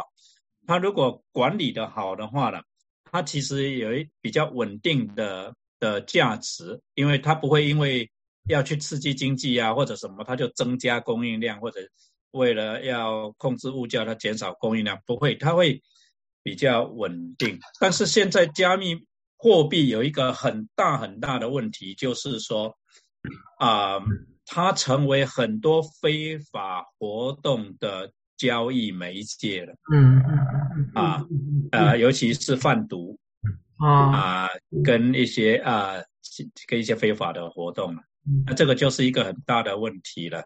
嗯呀，因为它不像那个中央嗯，Federal 呃那个有这么样好的那个 control，有这么多法律规定的。对，所以很多的政府呢意识到加密货币的好处哈，那啊很多的中央银行开始在思想怎么样由国家来发行跟加密货币类似的这样子的货币，啊，来等于跟加密货币来竞争，但是还没有一个国家啊真正做到这一点。那中国是有在尝试。那主要也是为了跟美元对抗，嗯，呃，所以还是拭目以待吧。嗯，啊，这一方面我确实懂得比较少，也许我们啊中间有对加密货币啊知道的比较多的，可以啊帮帮忙回答这个问题。还有一个只是一个随便的想法，我们我们那个现在一支那个总统的候选人年纪都这么大，也蛮老龄化的，跟这个。到底现在美国的这个呃老人跟年轻人的比例怎样？是不是也跟这有关系？因为也出奇的老龄化，这个美国的总统，嗯，总统候选人。啊，你既然你随便问一问，我就随便答一答了。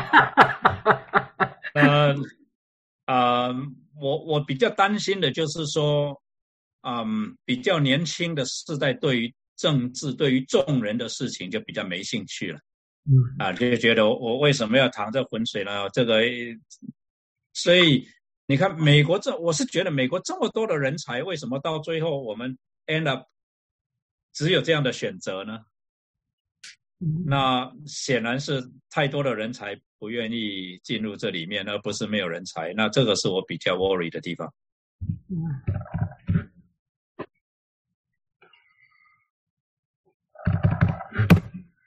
我下面要不是个问问题啊，我只是一个 comment。刚才你讲美国的这个美元还是最保险，呃，我觉得我也很同意。像上次那个是不是上个礼拜那个 Triple A 啊 drop 到 Double A 那个是是 Trade 呃那个叫做对不对 Double A Plus 对对对，可是买的人还是很多。买这个确诊榜的还是很多所以大家对美国的金融还是非常有信心。嗯，就这个就是刚才你在讲嘛对美国的呃金融还是最有最有信心这样子的啊那我相信你应该也也是蛮同意的对不对？呃我的存款大部分在美国是的。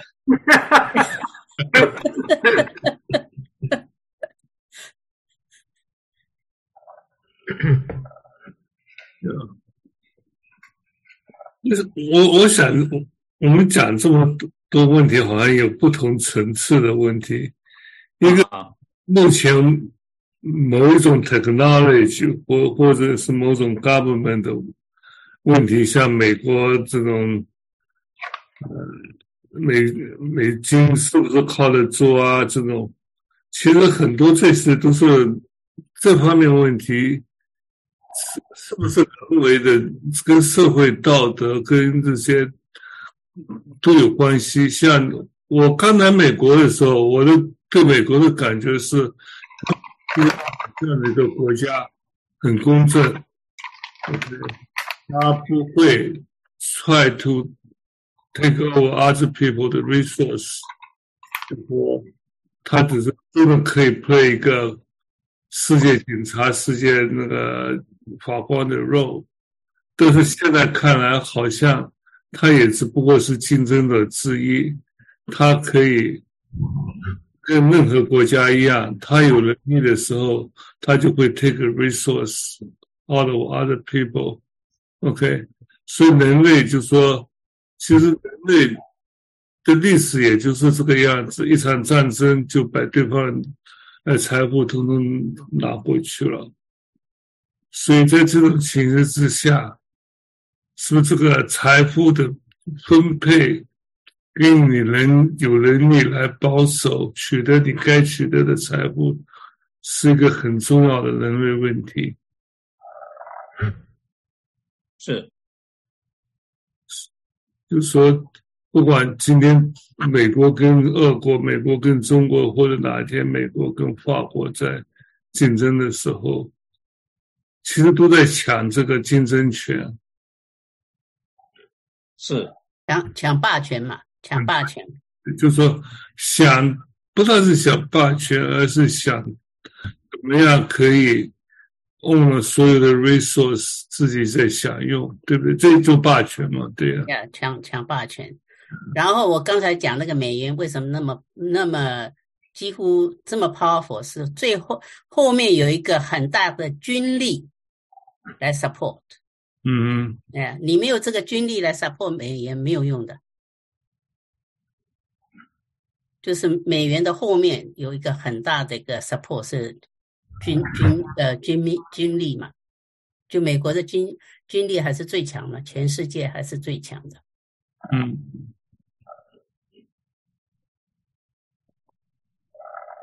对，这样子讲起来我。还有就是刚才你提到 AI 啊这些东西，就是对，就说社会的进步，就工业的进步对人类的影响。我觉得单纯的工业进步对人类影响 always good，嗯，就是 always increase the productivity，对不对？你 increase productivity 就是每个人对社会。所需要的分担，假如说很公平的话，就可以平均分担的话，呃，社会就是说大家都会想到好处。假如说这个社会每个人生活的成本不是平均负担的话，某些人就负担的少，某些人负担多的话，造成。呃，呃，很多的不公平、不不平等的机会，不平等机会就是做奴隶的 always 做奴隶，呃，做做财主的 always 做财主。这不但是说今天这个世界如此，你看圣经里面，从圣经开始就是根本就对奴隶制度就是没有挑战过。就承认这个奴隶制度，而且觉得奴隶制度就是这个样子的，所以这种就是因为财富的分配上，奴隶根本就不算人了，他天生就是奴隶，对不对？但是假如到哪一天真正能够做到，不管你是什么人，你没有奴隶的话，你一定要有。超过很多的能现在能工作的事情，你做三轮车夫，假如不进步的话，这三轮车夫这工作一辈子要有人做，对不对？假如没有人做三轮车夫，你就没办法走路了。OK，所以今天进步到无人驾驶的话，哎，这是一个，也许就是说，以前那个做三轮车夫那个阶级的人，他也可以做了。OK。呃，你去吃饭店，一定要有，一定要有人 serve 你，你才觉得过瘾，对不对？那这个换句话说，serve 你的人的话，他一定是在一个比较低层阶级的，他不可能觉，你不可能比你高层阶级。所以这个，我不知道将来社会进步是要多久以后会达到那种程度，就是说。嗯，这些财富是怎么分配？我觉得才是真正的原因。就是不是将来有这个可能？就很因为这财富分配很难，因为世界上有一批人很不幸，我可以说是上帝造的，因为是天上帝造人的时候，就有一批人很聪明、很高、很聪明，他天生就。就样样都好，因为另外一批人是有缺陷，他头脑就是比人家差一点，对不对？怎么样让这些人能够享有同样的生活？呃，共产主义是说可以，但是并不是真的可以，对不对？社会主义想来办法来救助这些人，也也有好处，也有坏处，是某些人是。享受到了，但真正真正要需要的，不见得享受得到。像这边美国的社社会制度，哎，是很多人享受到，但是你也知道，很多人他不需要享受这些，他也享受到了。所以这些事情好像很复杂，但真正的问题是需要平均分配。平均分配的话，没有智慧的人怎么样可以得到他应该夺得所得的东西，变成一个很大的 challenge。而有智慧的人，他总有办法得到他更更多的 share 的社会福利。你觉得怎么样？我想你可以把它归类成两个啊这个问题了哈。第一个就是说，这个科技的进步呢。它是两刃的剑啊！每次科技进步呢，就会带来机会，也会带来危险。就像诺贝尔，他为什么设立诺贝尔奖嘛，对不对？他发明火药，又可以开矿，又可以用在战争上面。一直到今天，我们的科技发展一样的是有这两方面的问题。嗯哼，呃，提供了一个 solution，提供了一个解决方案的同时，也制造了新的问题。这是第一个。第二个问题呢是，啊，我们看到。分配上有问题的时候，我们总是希望或政府，或者是有权柄的人，能够去把这个情况改善。然后问题就产生在改善的过程里面，这个财富被重新分配的同时，又制造出很多的动荡跟不安来了。那最明显的就是中国的历史里面，看多少次的。农民革命是吧？啊，财富分配越来越不公平，财富越来越集中在少数人的手里，到一个地步，不论是农民起来反抗，还是奴隶起来反抗，有一天，这个带领反抗来改变现状的人，他在权柄上面，他一定要推行一些的政策，来得到人民的这种，得到民心，对不对？得到众望。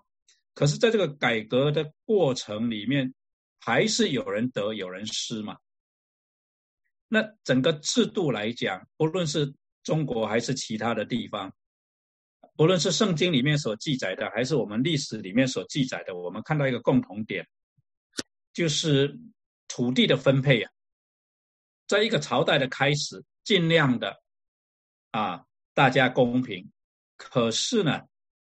随着时代的演进，土地总是越来越集中在少数人的手里。所以呢，圣经里面呢，讲到一件事情，就是对以色列人来讲，上帝要求以色列人每五十年就把土地重新分配一次。那我们看，不论是劳动力的重新分配，啊，是奴隶其实就是代表劳动力的啊主体嘛，哈，嗯，那不论是对劳动力的需求啊，跟重新分配的那一种的渴慕，还是对土地的需求，以及对土地重新分配的那一种的需求，其实是造成历史里面人类社会不断动荡的原因。那我们并没有脱离这个模式，一直到今天，很多在分配上的问题还是离不开。当然，说资本的分配、劳动力的分配，或者是这一个啊土地的分配，就总的来说就是资源分配的问题。就是在重新分配的时候呢，有人得，有人失，同时呢，还是会不断的集中在少数人的身上。这两两件事情会一直持续的发生。我我我想你讲的很好，我觉得突然让我想到，你刚刚讲的说科学的进步真的是你你你 point out 的 very good point，就是说有两方面，一方面是呃造成危害人类的东西，其实这点真真是很。很达到要点，因为一部分是造成很多方便。你不要说我们现在生活，可能跟一一百年、一千年、五十、两百年前的皇帝生活还舒服，对不对？你看平常这个日过日子，请你真的要吃什么，吃什么要在家里冷有冷气，什么就整个生活享受上。是有这么多人，不是只有皇帝有，所以是有很多的生活品质上的改进。但是在那个科学造成的灾难，真的是也是你讲相当对，就各种武器的发明，现在不但是各种武器的发明，你没想到的就是说，呃，Internet 的发明。发展跟这个已经造成很大很大的动荡，因为你可以看出来最近的选举，对民主民主制度就是直接的挑战，挑战，就说你这个，尤其在我觉得在美国，就我想全世界都是，你怎么会利怎么样能够利用就 Internet 来做你的竞选资本？OK，你不需要道义，越是没有道义的人，越是能够利用这个资本来影响人家对你的支持选票。对不起，我要讲的就是川普就是个例子，一个呃，他我不讲川普好，就讲任何一个人，他讲对基本仁义道德，你说中国人这个基本仁义道德这东西，这种观念。OK，还有基督教的这种传统的这种观念，都是叫能做，就人类的相处的基本观念还是非常重要。当这些基本观念被拿掉的时候，你就可以是毫无忌讳的利用科学上给你的工具来做对你想到的目的，呃，毫无 guilty 的去。做它而不会觉得我不应该这样子做，这是不缺德的事情。这种观念没有的时候，这社会就会造成很严重的问题。但是这个 Internet 问题就 Internet 就给这种人很大的方便了，当然也给好人很多好好处。我们生活上也也有很多好处。像我最近玩这个 AI 的时候，是是真的省我很多时间哎。我的电脑不会用的时候，我问 AI，它告诉我怎么用，我一步步发了，我就做好了。本来要打电话问这个人，问那个人，我现在五分钟我就解决了。嗯，这个东西都有正正面的应用跟负面的应用，但是不幸的就是负面的应用就把这个社会就越带越坏，而且大自然不能不饶我们，就说当你这个负面应用。来开始破坏到大自然的平衡的时候，那这个灾难就是个无关，不是人跟人打仗了，而是人跟大自然的呃相违背的动作太猛烈的话，我是觉得地球迟早有一天会，上的人类会消灭掉，但我们看不到，但是不会太久，人类才五千年的历史。我想科技进步，今天其实对我们最大的威胁，倒不是今天啊在前面提到的那一些，而是我们逐渐失去分辨真实跟虚假的能力了。嗯，因为今天 AI 进步到一个地步，它完全可以把我们今天讨论的东西呢，内容全部都改过，然后一个人打开了今天讨论的，听到的是完全不同的事情，但是他没有办法分辨。那。在那种情况底下，我们都分别不清楚，我们是生活在一个真实的世界，还是在虚假的世界的时候，那个次序就混乱到一个地步，我想是很可怕的。这是另外一个问题啊，就是说 AI 的并不是它很聪明，它只是一个绝对民主制度，也许是一个人讲月亮是黑的，假世界上百分之九十人讲月亮是黑的，月亮就变黑了，对不对？啊不月亮、太阳、太阳，所以说完全是每个 majority vote 或这个东西，所以说等到全世界人道德观念没有的时候，这个世界就就很可怕。所以怎么样维持传统？在中国是传统的孔孟思想，不管有多不好，有些地方大家不喜欢，那中国人就。伦理观念，基督教或者其他宗教里面的这种做人做事的这个理论，我觉得其实是以就我们以前这个世界到目前为止是在世界各地来 contribute 的，就说对人类维持某种程度的 dignity 或者是 differentiate from animal 的话，这是这些是相当大的贡献。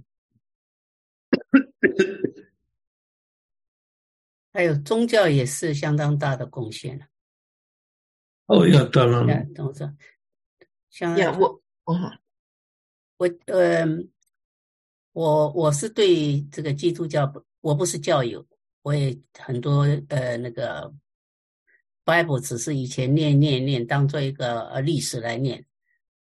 你们有没有觉得最近这个这些呃天灾人祸有一点像那个？旧约里面的世界末日讲到那个世界末日，我要问一下何牧师，你觉得呢？是，确实啊，确实啊，在在圣经里面，圣经里面很有意思啊。天圣经里面讲到一些很容易看到的，譬如说天灾啊、地震啊、啊这个瘟疫啊、饥荒啊，这些都比较容易看到。啊，在历史中好像也不断的出现，那么最近呢，就好像那个强度又大一点。但是圣经里面讲到说，最在世界末日接近的时候，最明显的一个迹象，不是这些天灾，而是人祸。是什么人祸呢？就是无法无天了。就是世界末日迹象，就是人已经啊，很愿意随着自己的欲望。情绪、感受、想法，去跟随他们同意的人，而不在乎什么是真的，什么是假的，什么是对的，什么是错的。所以你如果问我的话，我会觉得说，对啊，我觉得我有一个很深的感触，觉得说，这个世代这些的迹象比过去的世代要明显很多。美美国的候选中候选总统候选人之一。完全符合你的条件啊！对，我我另外还有个问题哈，何牧师讲到就是 AI 这个呃取代了很多这个呃人力嘛哈，那么将来有很多这个闲置人口，那么这个社会怎么样能够 sustain 这个这些呃不不干事儿的人？那像今天我想我们的呃。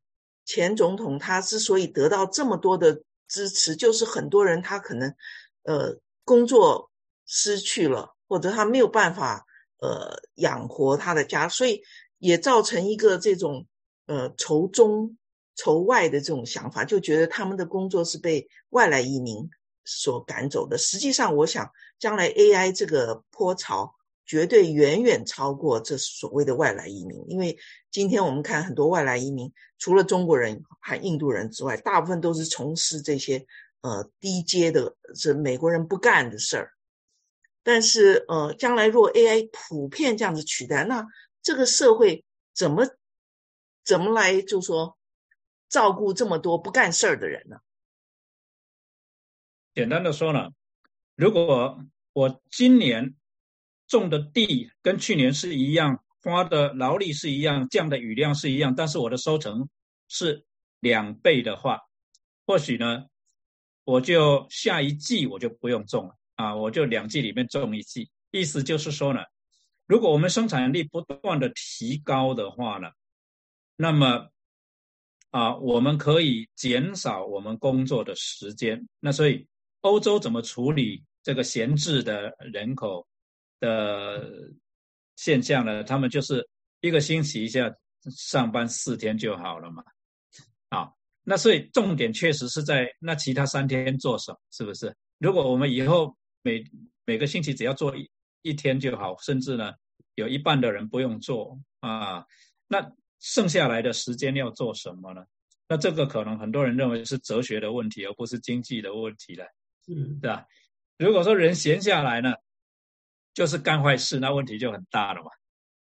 呃，如果人闲下来呢，就是会去想一些有意义的事情，去想一些人当时还不能解决的问题，怎么样去彼此帮助，那当然就好很多。所以，可能问题的核心是，当人闲置下来的时候，他其实所谓的闲置，就是不去从事生产工作的时候，我们是不是能够做别的工作，还是？我们只能做生产的工作，一旦生产的工作不需要用到我们，我们就不知道怎么办了。一旦我们被 lay off 解雇了，我们就觉得我们没有价值了，我们就觉得我们存在的目的没有了，我们就觉得没有用了。那如果是这样，我们前景是很凄惨、很凄凉嘛，是吧？但是我不相信，我我也不觉得说我们一定是要那样想，我们可以想说，好，那我。现在时有的是时间，我要去做什么？对。那像现在呃，Missouri 他们这些很多小学已经决定一个呃礼拜上四天了，所以那照你这样讲法，那么他们也是呃小朋友在家有更多的时间自我学习，还是还是他们的父母要怎么样配合，还是要找 其他的 care 来照顾他们呢？那或许在学校里面。学习啊的这个分量，在四天里面就能够成就，不需要上五天甚至六天。那其他三天等于他在一个不同的环境里面学习嘛？也许是学习类似的功课，也许是学习不同的功课，也许在其他三天里面，他只是换一个学习的环境，不同的老师啊，也许不是固定的老师，也许是他的朋友。也许是邻居，也许是反正别的别的一个环境，所以一个孩子他不在学校，并不表示他就不学习了，只是表示他在一个不同的处境里面。我我觉得这个是开倒车了，因为你可以看出来，现在这个小孩要学的东西比以前多很多。你怎么可以说把学习的时间减少？你可以说是。呃，老师一个礼拜上四天班，小朋友一个礼拜上六天学，或者是说，除非你能就这个你长知识的东西，你怎么可以把它时间减少？也许可以，也许因为你可以说在家里上用是玩 GPT 来学，这样子的话，这是个比较。就这个问题又跟跟跟上班减少上班是我可以 understand 的，OK，你一个礼拜上十天班，但是说因为你上班可以减少，学生上课时间也可以减少，我觉得有一点。那老老师要减少上上班时间呐，所以学生学生，但是我我自己是觉得，呃，今天小孩子其实自学能力是很强的，因为他们在这个呃很多这个呃电脑啊上面，他们真的是可以自学。但是我就像刚刚何牧师讲，我觉得怎么样教小孩子分辨是非这种呃价值观念。要怎么样能够让这些孩子们学习，然后他们可以呃做出不懊悔的决定，因为这个是很多时时候不只是一个知识的学习而已。对啊，就这些价值观的学习啊，这种。不过现在因为大家的价值观每一个人都不一样，所以也不知道教谁的，所以。我看问题是每个人都不一样，有你觉得自己可以学习呀？你是你是在社会的 top top ten percent 或者 top one percent 的，你当然可以自我学习。我们当然都是在至少在 top ten 以上。OK，我们今天坐在这里人，大家都是 top ten 的，但是有很多人他没有这个自我学习的能力，他真的没有，天生没有，你怎么办？我我可以讲一句吗？刚刚不是讲说，呃，上班的时间减少，那就表示父母在家陪孩子的时间是不是增加了呢？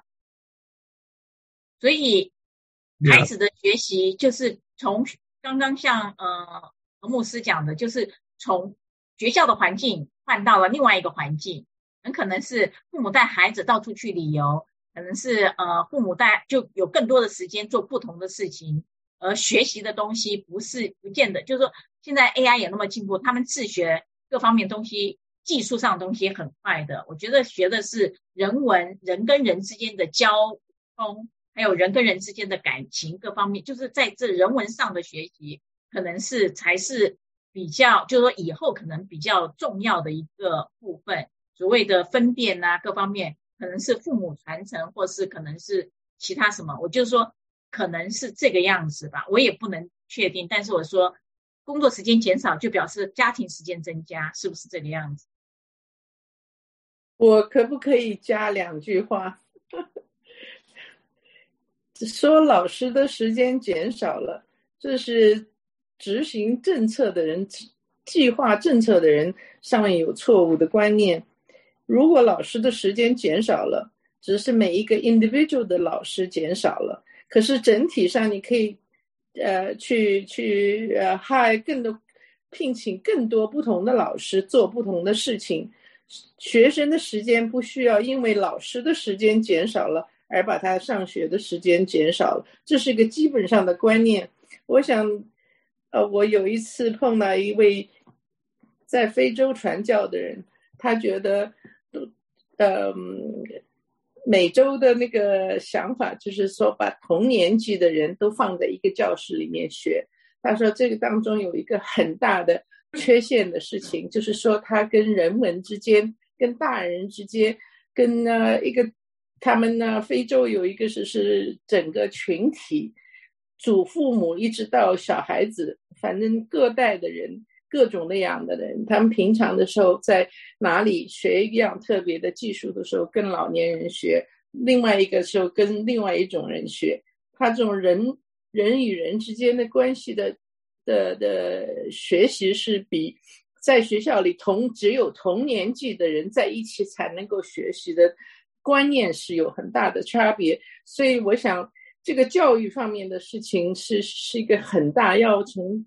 非常基本的上面做很大的改变，呃，想想看，我们现在多习惯八岁的人跟八岁的人上一个上一个同班的学生，有的这智力好高，有的智力很很不够，他们在一起的时候学习也是也是有很多困难，所以我在想，我也没有解决的办法。现在，可是呢，我觉得很多东西可以借鉴全世界各国不同的想法。有的可以接近来改善我们心里想的做法。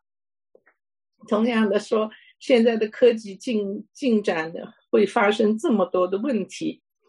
呃，我使我想起欧洲那个工业革命时期，是不是也是？我相信经过的情形有很多类似情况。这个时候，我想我们现在确实在一种最困难的境况之下，没有那我没有那么多的。呵 今天听了何牧何教授和牧师的讲，实在是开启了很多方面的想法。可是，嗯。我觉得还是基本上我们现在经过的这困境，我想那当时的工业革命的时候，相信也是有类似的，很多人吃亏了，很多人就得到好处了。可是基本上，呃，我们只是在应该在各个方面想办法补救的办法。我想不是说，呃，的困难现在有的时候我觉得很啊没有希望了。可是信望爱是是我们呃圣经里面最重要的，信要相信，要希望，也要有爱心。所以如果有这些东西做我们的基本的，我想我们将来还是很有希望的。呃，这个 AI 或者是科技，或者是所有的钱的问题上面，都是会有有进展的。对不起，我我对圣经的 研究太浅了。不过有自己有一点这个感想，经济方面我更是一窍不通，我也没钱，这没钱投资，没钱做任何事情。不过我过的日子，我过得很舒服，我自己的舒服的日子。别人吃一百块钱一餐，我可以吃三块钱一餐，我吃的很高兴。这就是我的我的我的生活的那个 呃想法，基本的想法。对不起，我有点提到额外的事情。不过教育方面是有很多需要改进，这个跟我们呢工作的时间和孩子们上学的时间不一定是那么紧密的，有这么紧密的联系。没有老师就没有没有上学的时间，这个是有一点点差距。谢谢。谢谢 Caroline 给我们的分享，他是在教育方面呃曾经投注很多哈，我们很感谢他的分享。没有没有，呃，做了几十年老师，心里有很多感想，在工作上久了都会有一点感想的。对，何牧师他是学人学的二姐。嗨，啊，嗯，哦，哎，何何牧师啊，我可以问你一个简单的问题吗？请讲。呃，昨天啊，这个中国的 CPI 出来之后呢，它的这个是负，不是好像是 minus two percent 还是 three percent 嘛？那这个造成这个所谓啊，中国现在变成是 deflation 啊？你可以解释一下为什么这个 CPI 减反而是一件坏事？那美国现在涨又是一个坏事？那？保持在两个 percent 的好处是一方面能够鼓励人生产，呃，也鼓励人消费。如果跌得太低的话，第一是为什么会跌了？那中国人现在大概大家不肯花钱，所以啊，这个货就越来越便宜，是道理吗？那为什么以前日本？呃，九零年代也会呃，这个有这个二十年的 deflation 呢，你你可以简单解释一下吗？呃，有人说中国现在的情况就是三十年前日本的情况，嗯，就是因为财富累积的非常快啊，那呃生产就跟上去，因为大家都要买东西嘛，大家那我就生产多一点嘛啊。所以好像是消费者带动的这一种繁荣，那当然不只是中国的消费者了，全世界的消费者都买中国制造的东西的话呢，就刺激整个中国的经济。但是疫情期间呢，啊，其实只是凸显出长期来的一个问题，就是中国呢的消费能力呢，也就是这么多。啊，表面上看起来中国的经济成长相当的惊人，那。确实是你从数据上来数字上来看是这样子，可是中国经济成长里面很大的一部分是政府扮演的角色，而不是说个人口袋里钱多了那么多。嗯，中国的人口呢，啊，你说家庭也好，人口也好，大概有三分之二以上，其实消费能力是非常有限的，非常有限。那有钱的人他消费的能力也就是那么多，就算。他很有钱，很有钱啊！他能够吃几碗饭了，是吧？那所以呢，啊，中国的这一个 deflation，这个物价的下跌呢，主要是反映出需求的不足，就是大家没有想要买那么多东西了。那为什么是一个隐忧呢？如果说大家不买东西了，那存货就会增加了，存货增加了，工厂就不需要雇那么多人来生产了。中国现在已经很担心这个失业的问题了。如果呢生产呢又减少，以至于对劳工的需求又进一步成长，就会进入这个负面的循环。这个 downward spiral 是很可怕的。可怕。那所以一般政府在处理这种情形呢，他就你不买我买，啊，消费者不买了，政府大量的花钱来买造桥修路啊，干什么都好，啊，来来造成这种对劳动需求的一种弥补。可是呢，中国政府现在呢债务高的不得了，啊，中央政府也好，地方政府也好，啊，以前地方政府的一个很主要的财源是靠卖地，那现在中国的房产市场糟得一塌糊涂，你你你在卖地，这些的房产公司，他们这个建房子的速度也慢下来，慢下来是因为大家不太敢买房子，那为什么大家消费减少？那个资产也减少，投资也减少，其实有很大的原因是跟政治脱不了关系，脱离不了关系的，就是一种不确定性。我不知道明天政策会怎么改，我不知道六个月以后政策会怎么改。我第一个反应就是说我钱最好是留在身边了。那这一种政治跟经济的运作，导致中国消费一直提升不上去。虽然政府祭出不同的策略，但是。你有你的策略，我有我的顾虑啊！你鼓励我花钱，我不敢花啊！啊，那所以就产生这个问题了。那美国呢？为什么是反过来？好像它物价一直在上升呢？要一直把它控制住？因为美国物价的上升不是因为大家拼命买东西，而是因为生产成本呃生产成本不断的上升。那所以呢，就类似这种停滞性。通货膨胀，就是说经济体系它的生产的 production of goods and services 其实没有增加。换句话说，它不需要雇更多的人来工作，对整个劳动的需求也好，对生产资源、对资金的需求也好，这些的需求并没有因着 GDP 的成长而。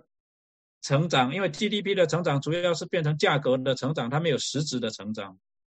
那这样子的情况，那中中央银行、联邦储备银行当然希望说把价格把它降低一点，稳定下来，至少呢，尤其是控制 supply side 这些运输成本啊、劳动成本啊、这个租金啊这些涨得一塌糊涂的，能够减少厂商的生产成本。那这样子至少呢，让整个经济能够稳定下来，然后我们再来谈下一步怎么样刺激这个需求面 （demand side）。所以这两个差异在这里，一个是 demand side 没有力了，拉不起经济来了，不管中国政府怎么样 try to stimulate，好像没有什么效果，以至于它的 overall 的物价还在往下跌。啊，那美国这边是反过来，它的 demand 也没有增加，因为大家就花钱啊，这个时候不是很 optimistic 的时候嘛。那可是呢，它却物价不断的在涨，主要就是因为成本不断的在上升。呀，所以是这两个不一样呀。好，谢谢。嗯，你你觉得这跟美国的关税有没有关系？也多少有点关系，因为关税的话就增加你进口的成本嘛。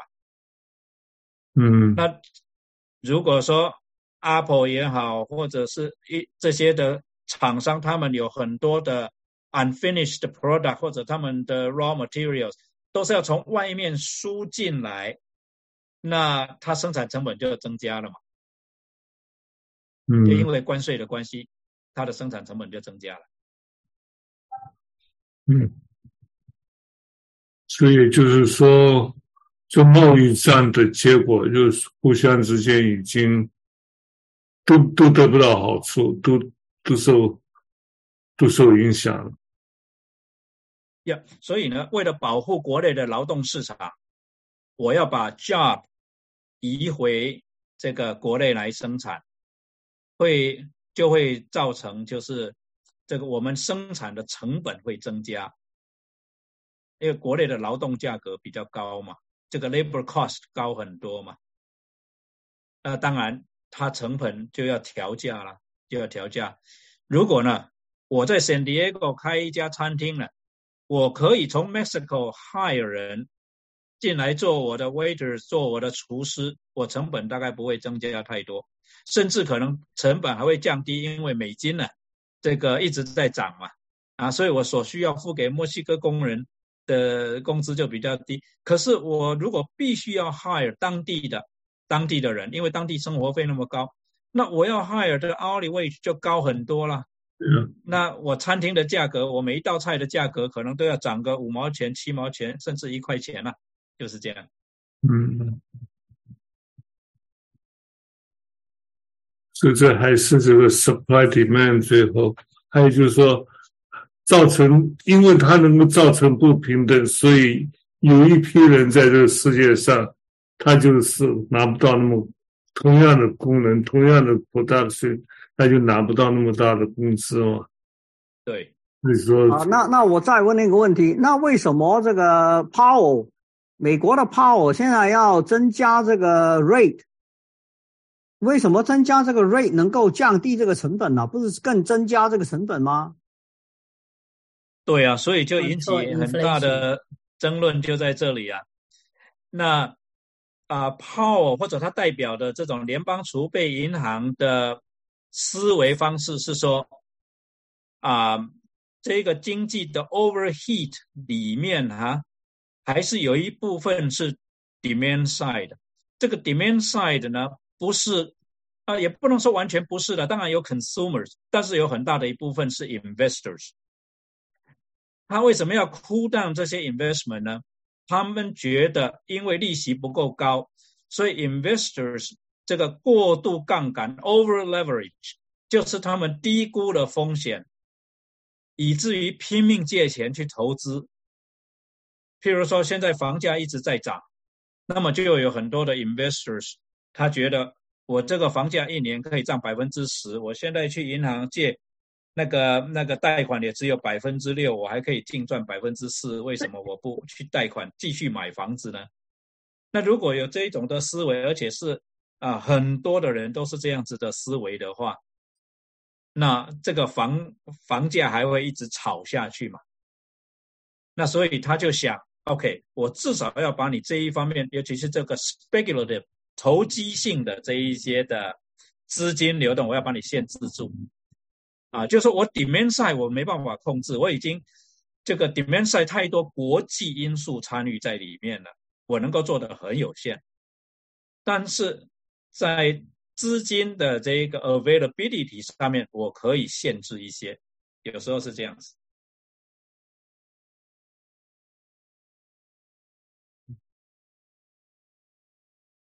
嗯，就所以他现在实际上并没有达到他的要求，就是他一直升级，还是没有真正的降低房价，那那就是表示并没有成功。就是啊。他现在就是面对一个困境，就是说他唯一的工具不 work，但是呢，你叫他不用那个工具呢，他又觉得他他不能什么事都没做，他又觉得 I I need to try again，我我我需要继续的尝试，继续的尝试。那每尝试一次，过一段时间，过一季，过两季，又发现说好像也没有太大的功效，这样子。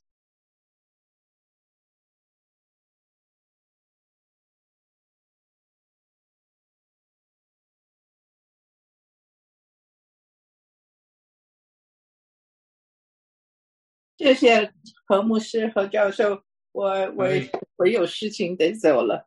谢谢你今天学的太多了，非常感谢。呀，再见。谢谢您参加。再见。是，嗯。啊，很感谢大家呃的参与和讨论。我想或者呃我们有问题愿意继续留下来的，可以留下来，还是怎么样？张大哥。哦，我有一个问题，呃，大家大家可以都可以请问何牧师，我们究竟的前途在哪里？美国的前途，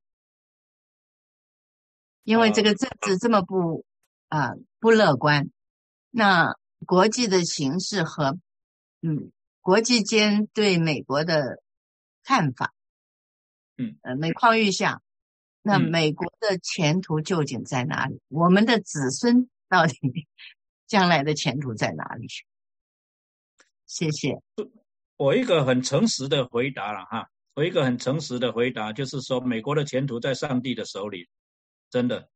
啊啊，就像就像我这一次来了以后，很多人问我说：“哎，你觉得这个中国大陆跟台湾会不会打起来？”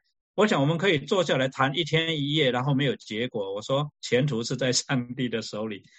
那啊啊，我不是说就是一个客套或者推卸的一个啊讲法。主要的，我这样讲的原因就是说，我们人的行为模式很难改变。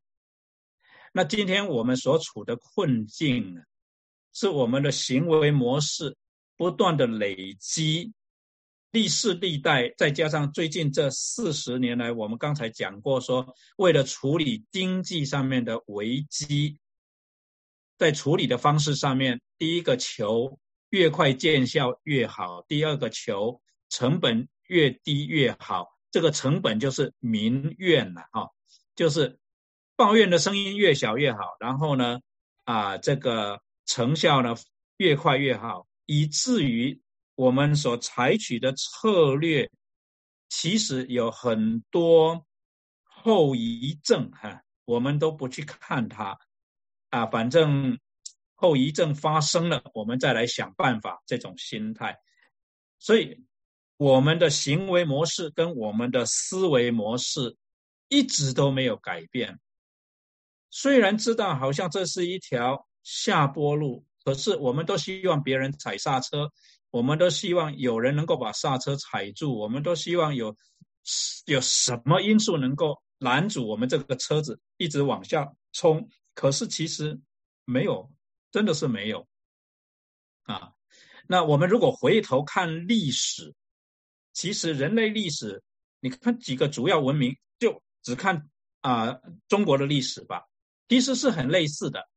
就是人的思维模式跟行为模式一直没有改变，以至于呢，分配的问题一直不能解决，财富集中的问题一直不能解决，到最后就是要么天灾，要么人祸，一个很大的一个灾难，来造成财富的重新分配，再从头再来，再从头再来，然后又是一个循环。那其实我们今天所面对的，可能只是我们从工业革命以来，或者说从中国的历史来看，可能从清朝以来，我们随着这个啊世界经济的火车一直走，那到现在也卷在里面啊，没有什么啊，好像没有什么出路啊，因为我们的行为、我们的思维没有改变，行为没有改变。那在个人的层面，我们能够做的非常非常的少。啊，除了保护自己啊，想办法就是说，找一个安全的地方居住啊，然后为自己储蓄一些的啊财富，能够在市局动荡不安的时候，至少维持基本的生活啊。就是除了做这一方面的打算以外，我们真的是很难。另外一个 complication，另外一个复杂的地方就是科技的发展又不是我们能够预料的。它到底会发展多快？明年的科技会是什么样子？五年之后，我们所面对的世界跟当时的科技对我们会有什么影响？我们很难去预料。最简单的就是自动驾驶的车子如果普遍了，啊，我们的想法可以往好处想，觉得那个时候呢，我们啊就不会有过劳开车的问题啊，就有很多的好处。但是会不会产生新的问题呢？我们其实都不知道的。那如果我们说比较有呃怀着一点比较乐观的看法呢，我们会希望说下一代会找到他们的出路，他们会面对他们的问题，我们希望他们也在他们所面对的问题中间找到他们的出路，出路如同过去的世代一样。那这是我们的盼望啊！我只能讲这么多了。不不不，也许是 skill 的问题。你看，我最近呢就台湾那个呃，禁止三就把三轮车替换到那个计程车的时候。那时候我们都还是在中小学吧，就很大的社会问题，大家三轮车夫不知道有多担心，变成个很大的。但是至少我的印象中是很大的新闻，上了车夫不知道怎么办好。但是后来这些三轮车夫也都变成计程车司机了，也就那个也就度过了。所以。这种社会的进步，假设真纯粹是好的事情，好像好像是都很还还是好的。我觉得我们这五十年来生活舒适很多嘛，对不对？嗯，是。嗯呀，你看你刚刚开车的时候，你汽车冷气也没有，什么都没有，只是连那个 power steering 都没有。我记得我买第一部车。呃，还觉得要不要买 power steering，要不要买 power brake？嗯，冷气根本不响了。power window 觉得 crazy，拿干嘛买了？OK，但是现在你买车子哪个没有？所以生活是在这个物质上的进步是进步了，但是科技在那个精神上面东西，我就觉得很。尤其是这个呃，Internet 发展以后，给人类带来很多好处。我们这个 conference 靠在十年前根本不能想象的事情。十年、二十年前，我在 Meta 开开这样的一个会，要 dedicated conference room，dedicated 电话线、提问线才可以办得到的事情。现在每家都有，我花十块钱，我可以。啊，我们的在开着 conference，所以说是科技给我们很多好处，但是就说往这很呢，也就因为这个好处被人 misuse 的时候，就产生很可怕的结果。嗯，我觉得这是这是一个大的挑战，就说，是我我觉得科技带来一个阴影啊，一个一个很大的挑战是安全的问题啊。以前你要破坏一个。啊，发电厂了，你可能要带很多炸药。今天他只要 hack 进去到那个发电厂里面的 system，他可能就可以把整个发电厂的作业给啊给废了，甚至 hijack，他可能就可以 hijack。那很多的公司其实已经碰到这个问题，就是它的系统呢被绑架了，它就要付赎金。那这个就又跟加密货币又有关系了。很多的时候呢，这些绑架的。这些的骇客，他们就是要公司呢付这个加密货币啊，那等等哈，所以科技的进步啊，带来最大的阴影其实是毁灭性啊的后果啊，越来越多样化，而且好像不是说越来越容易，而是越来越难想象到，而且 impact 越来越大，是的。像你想象，假如哪天 Amazon 被 hijack 掉的话，多少人生活受影响？是啊，所以就是讲的真的是。汤耀武谈到说，生活的选择越来越好，但是对，好像就是汽车这些啊。呃，设备越来越好，但是在我的内心觉得，美国因为吸毒的，呃，对于对于毒品控制的问题，以至于年轻人很多莫名其妙，连他自己都不知道，他就被毒死了的这种情形越来越多，做父母的都不知道怎么防范这种孩子的安全。因为他们在学校里头，小朋友给你吃一颗糖，你都不知道那是个那是一个毒品 之类的，所以我们现在是严禁小孩吃外头任何人给的任何东西。但是我就觉得，在这种情况之下，每个人内心的安安定、那个安宁没有了。那个，我宁可不要高科技的生活方便，我宁可要一个新鲜的空气、干净的水，我可以平平安安的走出去，不怕被人莫名其妙的打一顿。这种没有安全感，啊，不知道什么时候就会被，啊，莫名其妙的伤害，我觉得那是。最大的恐惧，我倒是不觉得说财富是很重要的，只只要有一有十，我觉得就是满足了。可是没有那个安全感，没有那个平安喜乐，我觉得是那是最无奈、最凄凉的事情。嗯，那美国曾经是一个非常基督化的国家，可以。人人都有那种爱，或者是包容，或者忍耐、谦卑种种之类的美德。可是现在的美国好像没有这种，嗯，这种心态。每个人都是为了物质的需求竞争啊。如果可以剥削别人的时候，也就是这样做。甚至我觉得，嗯。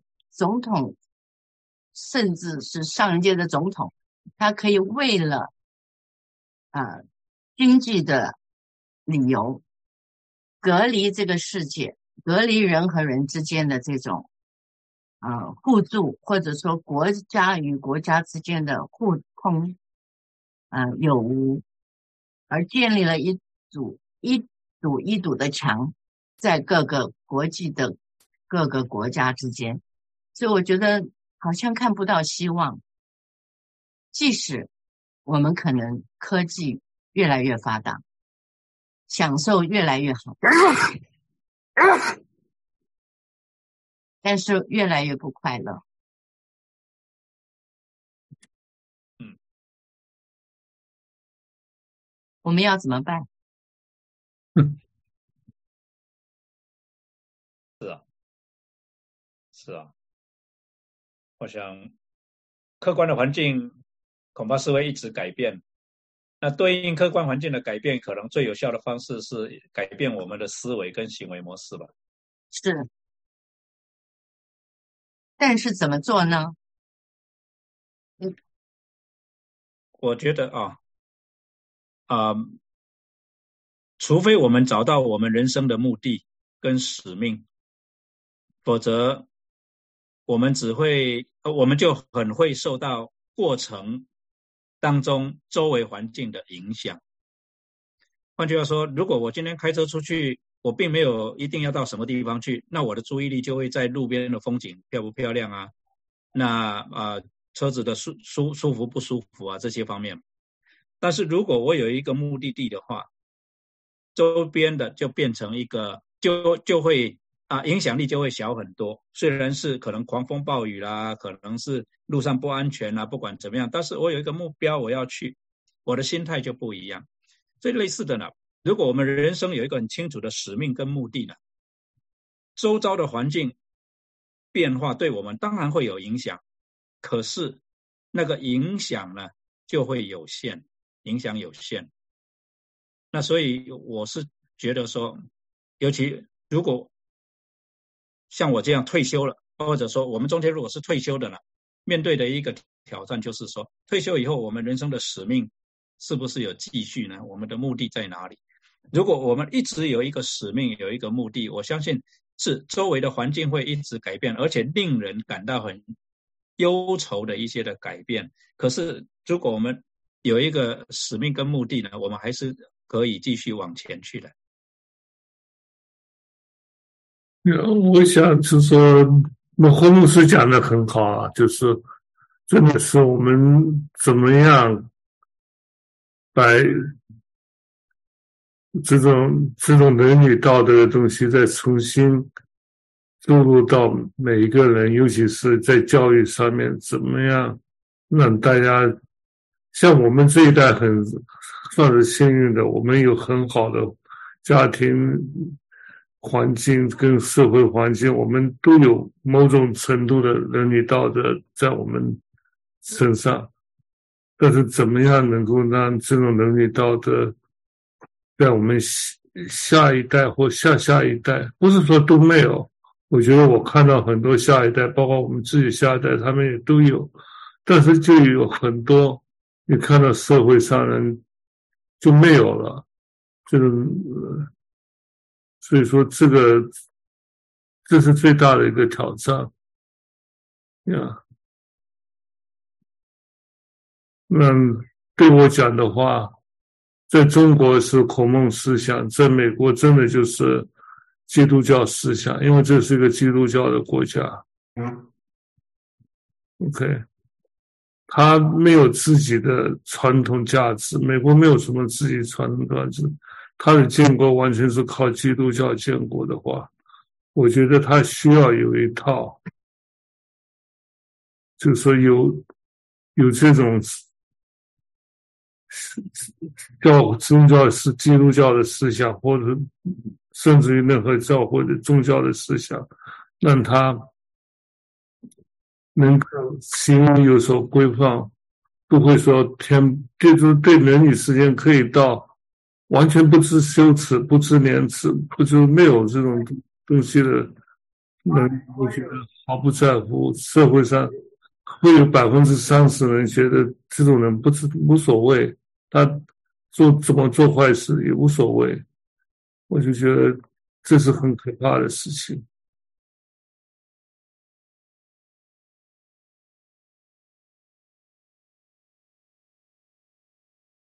呀。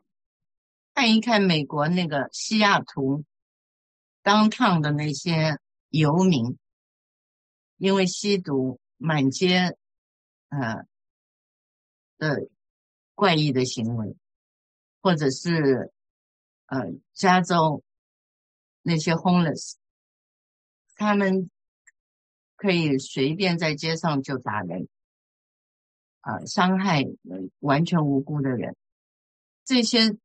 造成美国的经济，美国其实是个很富裕的国家，竟然有这么多的 homeless。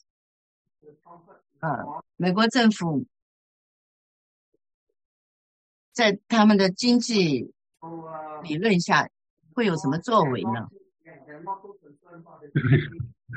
也许是哪一年在美国人打鸦片战争了。他们根本就就就同意吸毒啊！现在各样的毒品都越来越嗯嗯合法化，他才不要打鸦片战争。我听我最近听说啊，这些大国根本就有一个理论说要减少世界的人口，然后用 AI 生产可控制的。人类，也就是，呃，他们说现在，呃，已经有的国家已经开始要做这个 procedure，就是制造一批可以被控制或者被利用的人类。他们并不并不介意世界的人口减少。假设这个 philosophy 是真的，假设他们这个理论是真实的，那这个世界真真的就走入了末日。嗯 Thank you.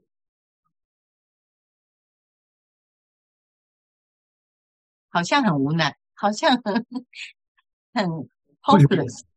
其实也不会嘛，因为以前的奴隶制度其实就是。也是另外一个 version 的可控制的人类，但是还是维持了，虽然是维持了很长的一段时间。随着人的文明意识的提升，还是啊会翻转。那机器取代人类，可能是啊我们自己的选择了。那所以呢，我们需要检查的是我们的思维有没有改变啊？我们对于啊，这些的 priority，这些优先顺序，我们是怎么来思考的？坦白的说，年轻的一代啊，他们的想法哈啊，跟我们其实可能没有很大的差别。我觉得我回回去教书了以后，发现年轻人呢有两种，一种就是说，呃，就是说大学生有两种，一种就是说他们念大学呢是因为父母亲的期望而去念的，一一种是他念大学的时候他在想他毕业以后要做什么。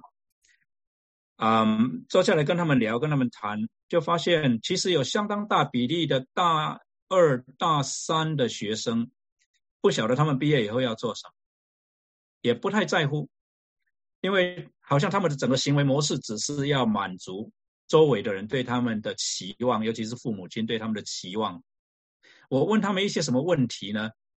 他们都很迟疑，不太愿意回答，因为他们都要揣摩我在想什么。他们都想要知道我是不是有一个预设的标准答案。换句话说，他们都不讲他们自己有什么想法。总是在揣摩，好像对他们有一些的权柄的人的想法，然后希望他们的回答是合乎我们的想法。我看到这样子的年轻人，其实我是相当的无奈，因为啊很难改变他们的行为模式啊，难很难跟他们介绍一本好书给他们看啊，什么什么。呃，如果他们看，其实也不是为自己看，而是为我而看，那也没什么意思。啊，那另外一群的年轻人就不一样，少数啊，真的是很少数，他们会啊来找我谈，就是说他啊念的这个 major，他的他的专业跟他以后想做的事情有很大的差距，怎么办呢？就会那这一些我就发现，毕业以后他们两种人毕业以后其实有很大的不同，很大的不同。那所以我想，如果说今天我们下一代。他们是有自己的想法，我觉得反而我会比较放心一点，因为他们能够去面对他们的挑战。如果我们年轻的一代是比较就是说被动的，总是要迎合啊父母亲的心意的，那我想他们就会很辛苦了。呀，对的，是的。我想好的，或者说真的是说有伦理道德观的这种。好上进的还是很多了，但是就说另外一边的人也也不少，就是说，所以造成这种这些人也就造成很多困扰这样子。对，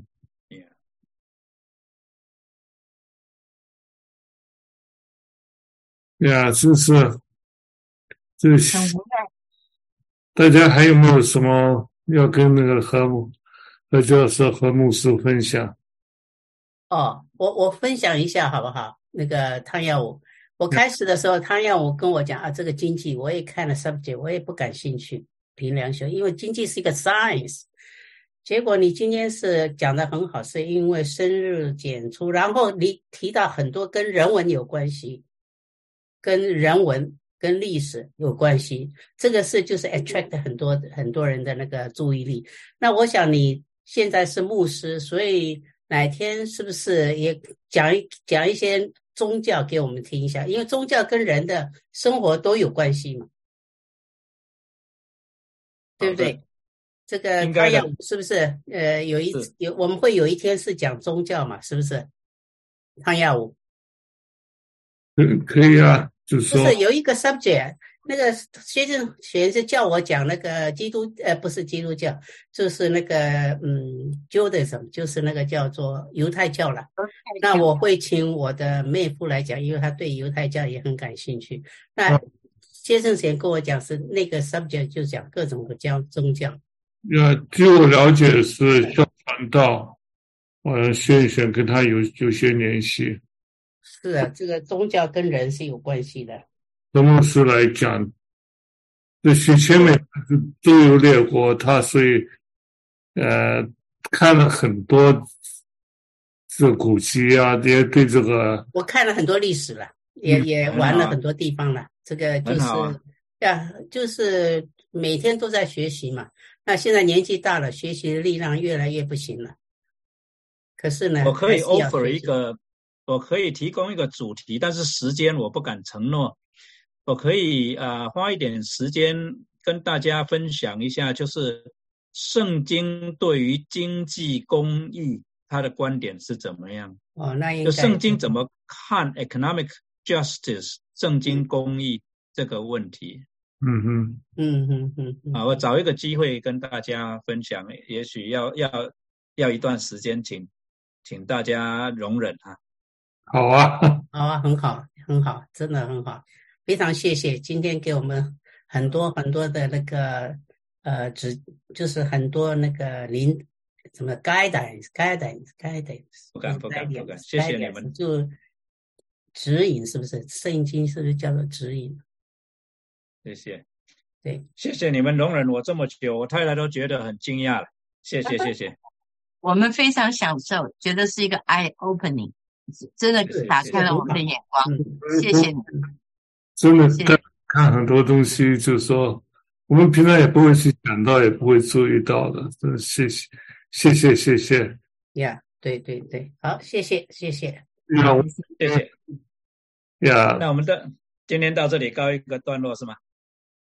呀，我们谢谢下次给我们讲这个，你说宗教跟跟什么的关系啊？宗教跟经济，哎，圣经的这个经济公益观，哦，很好啊，经济公益哎，经济公益这个主题，对对对对对对，很好，谢谢谢谢，谢谢，太好了啦！太好了，我们真的得会不少那个嗯。呃华人华华人福音堂，因为而且好多人各行各行各行各人才都在帮我们讲了好多各方面的知识。嗯嗯，非常好，谢谢谢谢，呃谢谢汤耀武啊，谢谢何牧好的一个，谢谢谢谢何牧师，再见。啊，那我们今天的就到此结束了。那欢迎大家，我不知道该不该讲的事情，就是说大家可以对何牧师的东西有有兴趣，对这种人文的东西有兴趣的话，可以到那个呃华华人福音堂的网网站上很多，或者也可以来参加主路崇拜啊什么的，这这是看大家有兴趣了。呀、好，好，谢谢谢谢，OK，好，谢谢谢谢何牧师。呀、我们呃希望何牧师经常来参加我们的聚会。当然，你回台湾以后就比较辛苦一点。对，你们 schedule 在下午，我那边半夜，我回台湾以后就是半夜，我就比较困难。不，没有关系，我尽量争取嘛。呀、好好，啊，谢谢大家，谢谢大家的参与。谢谢，谢谢。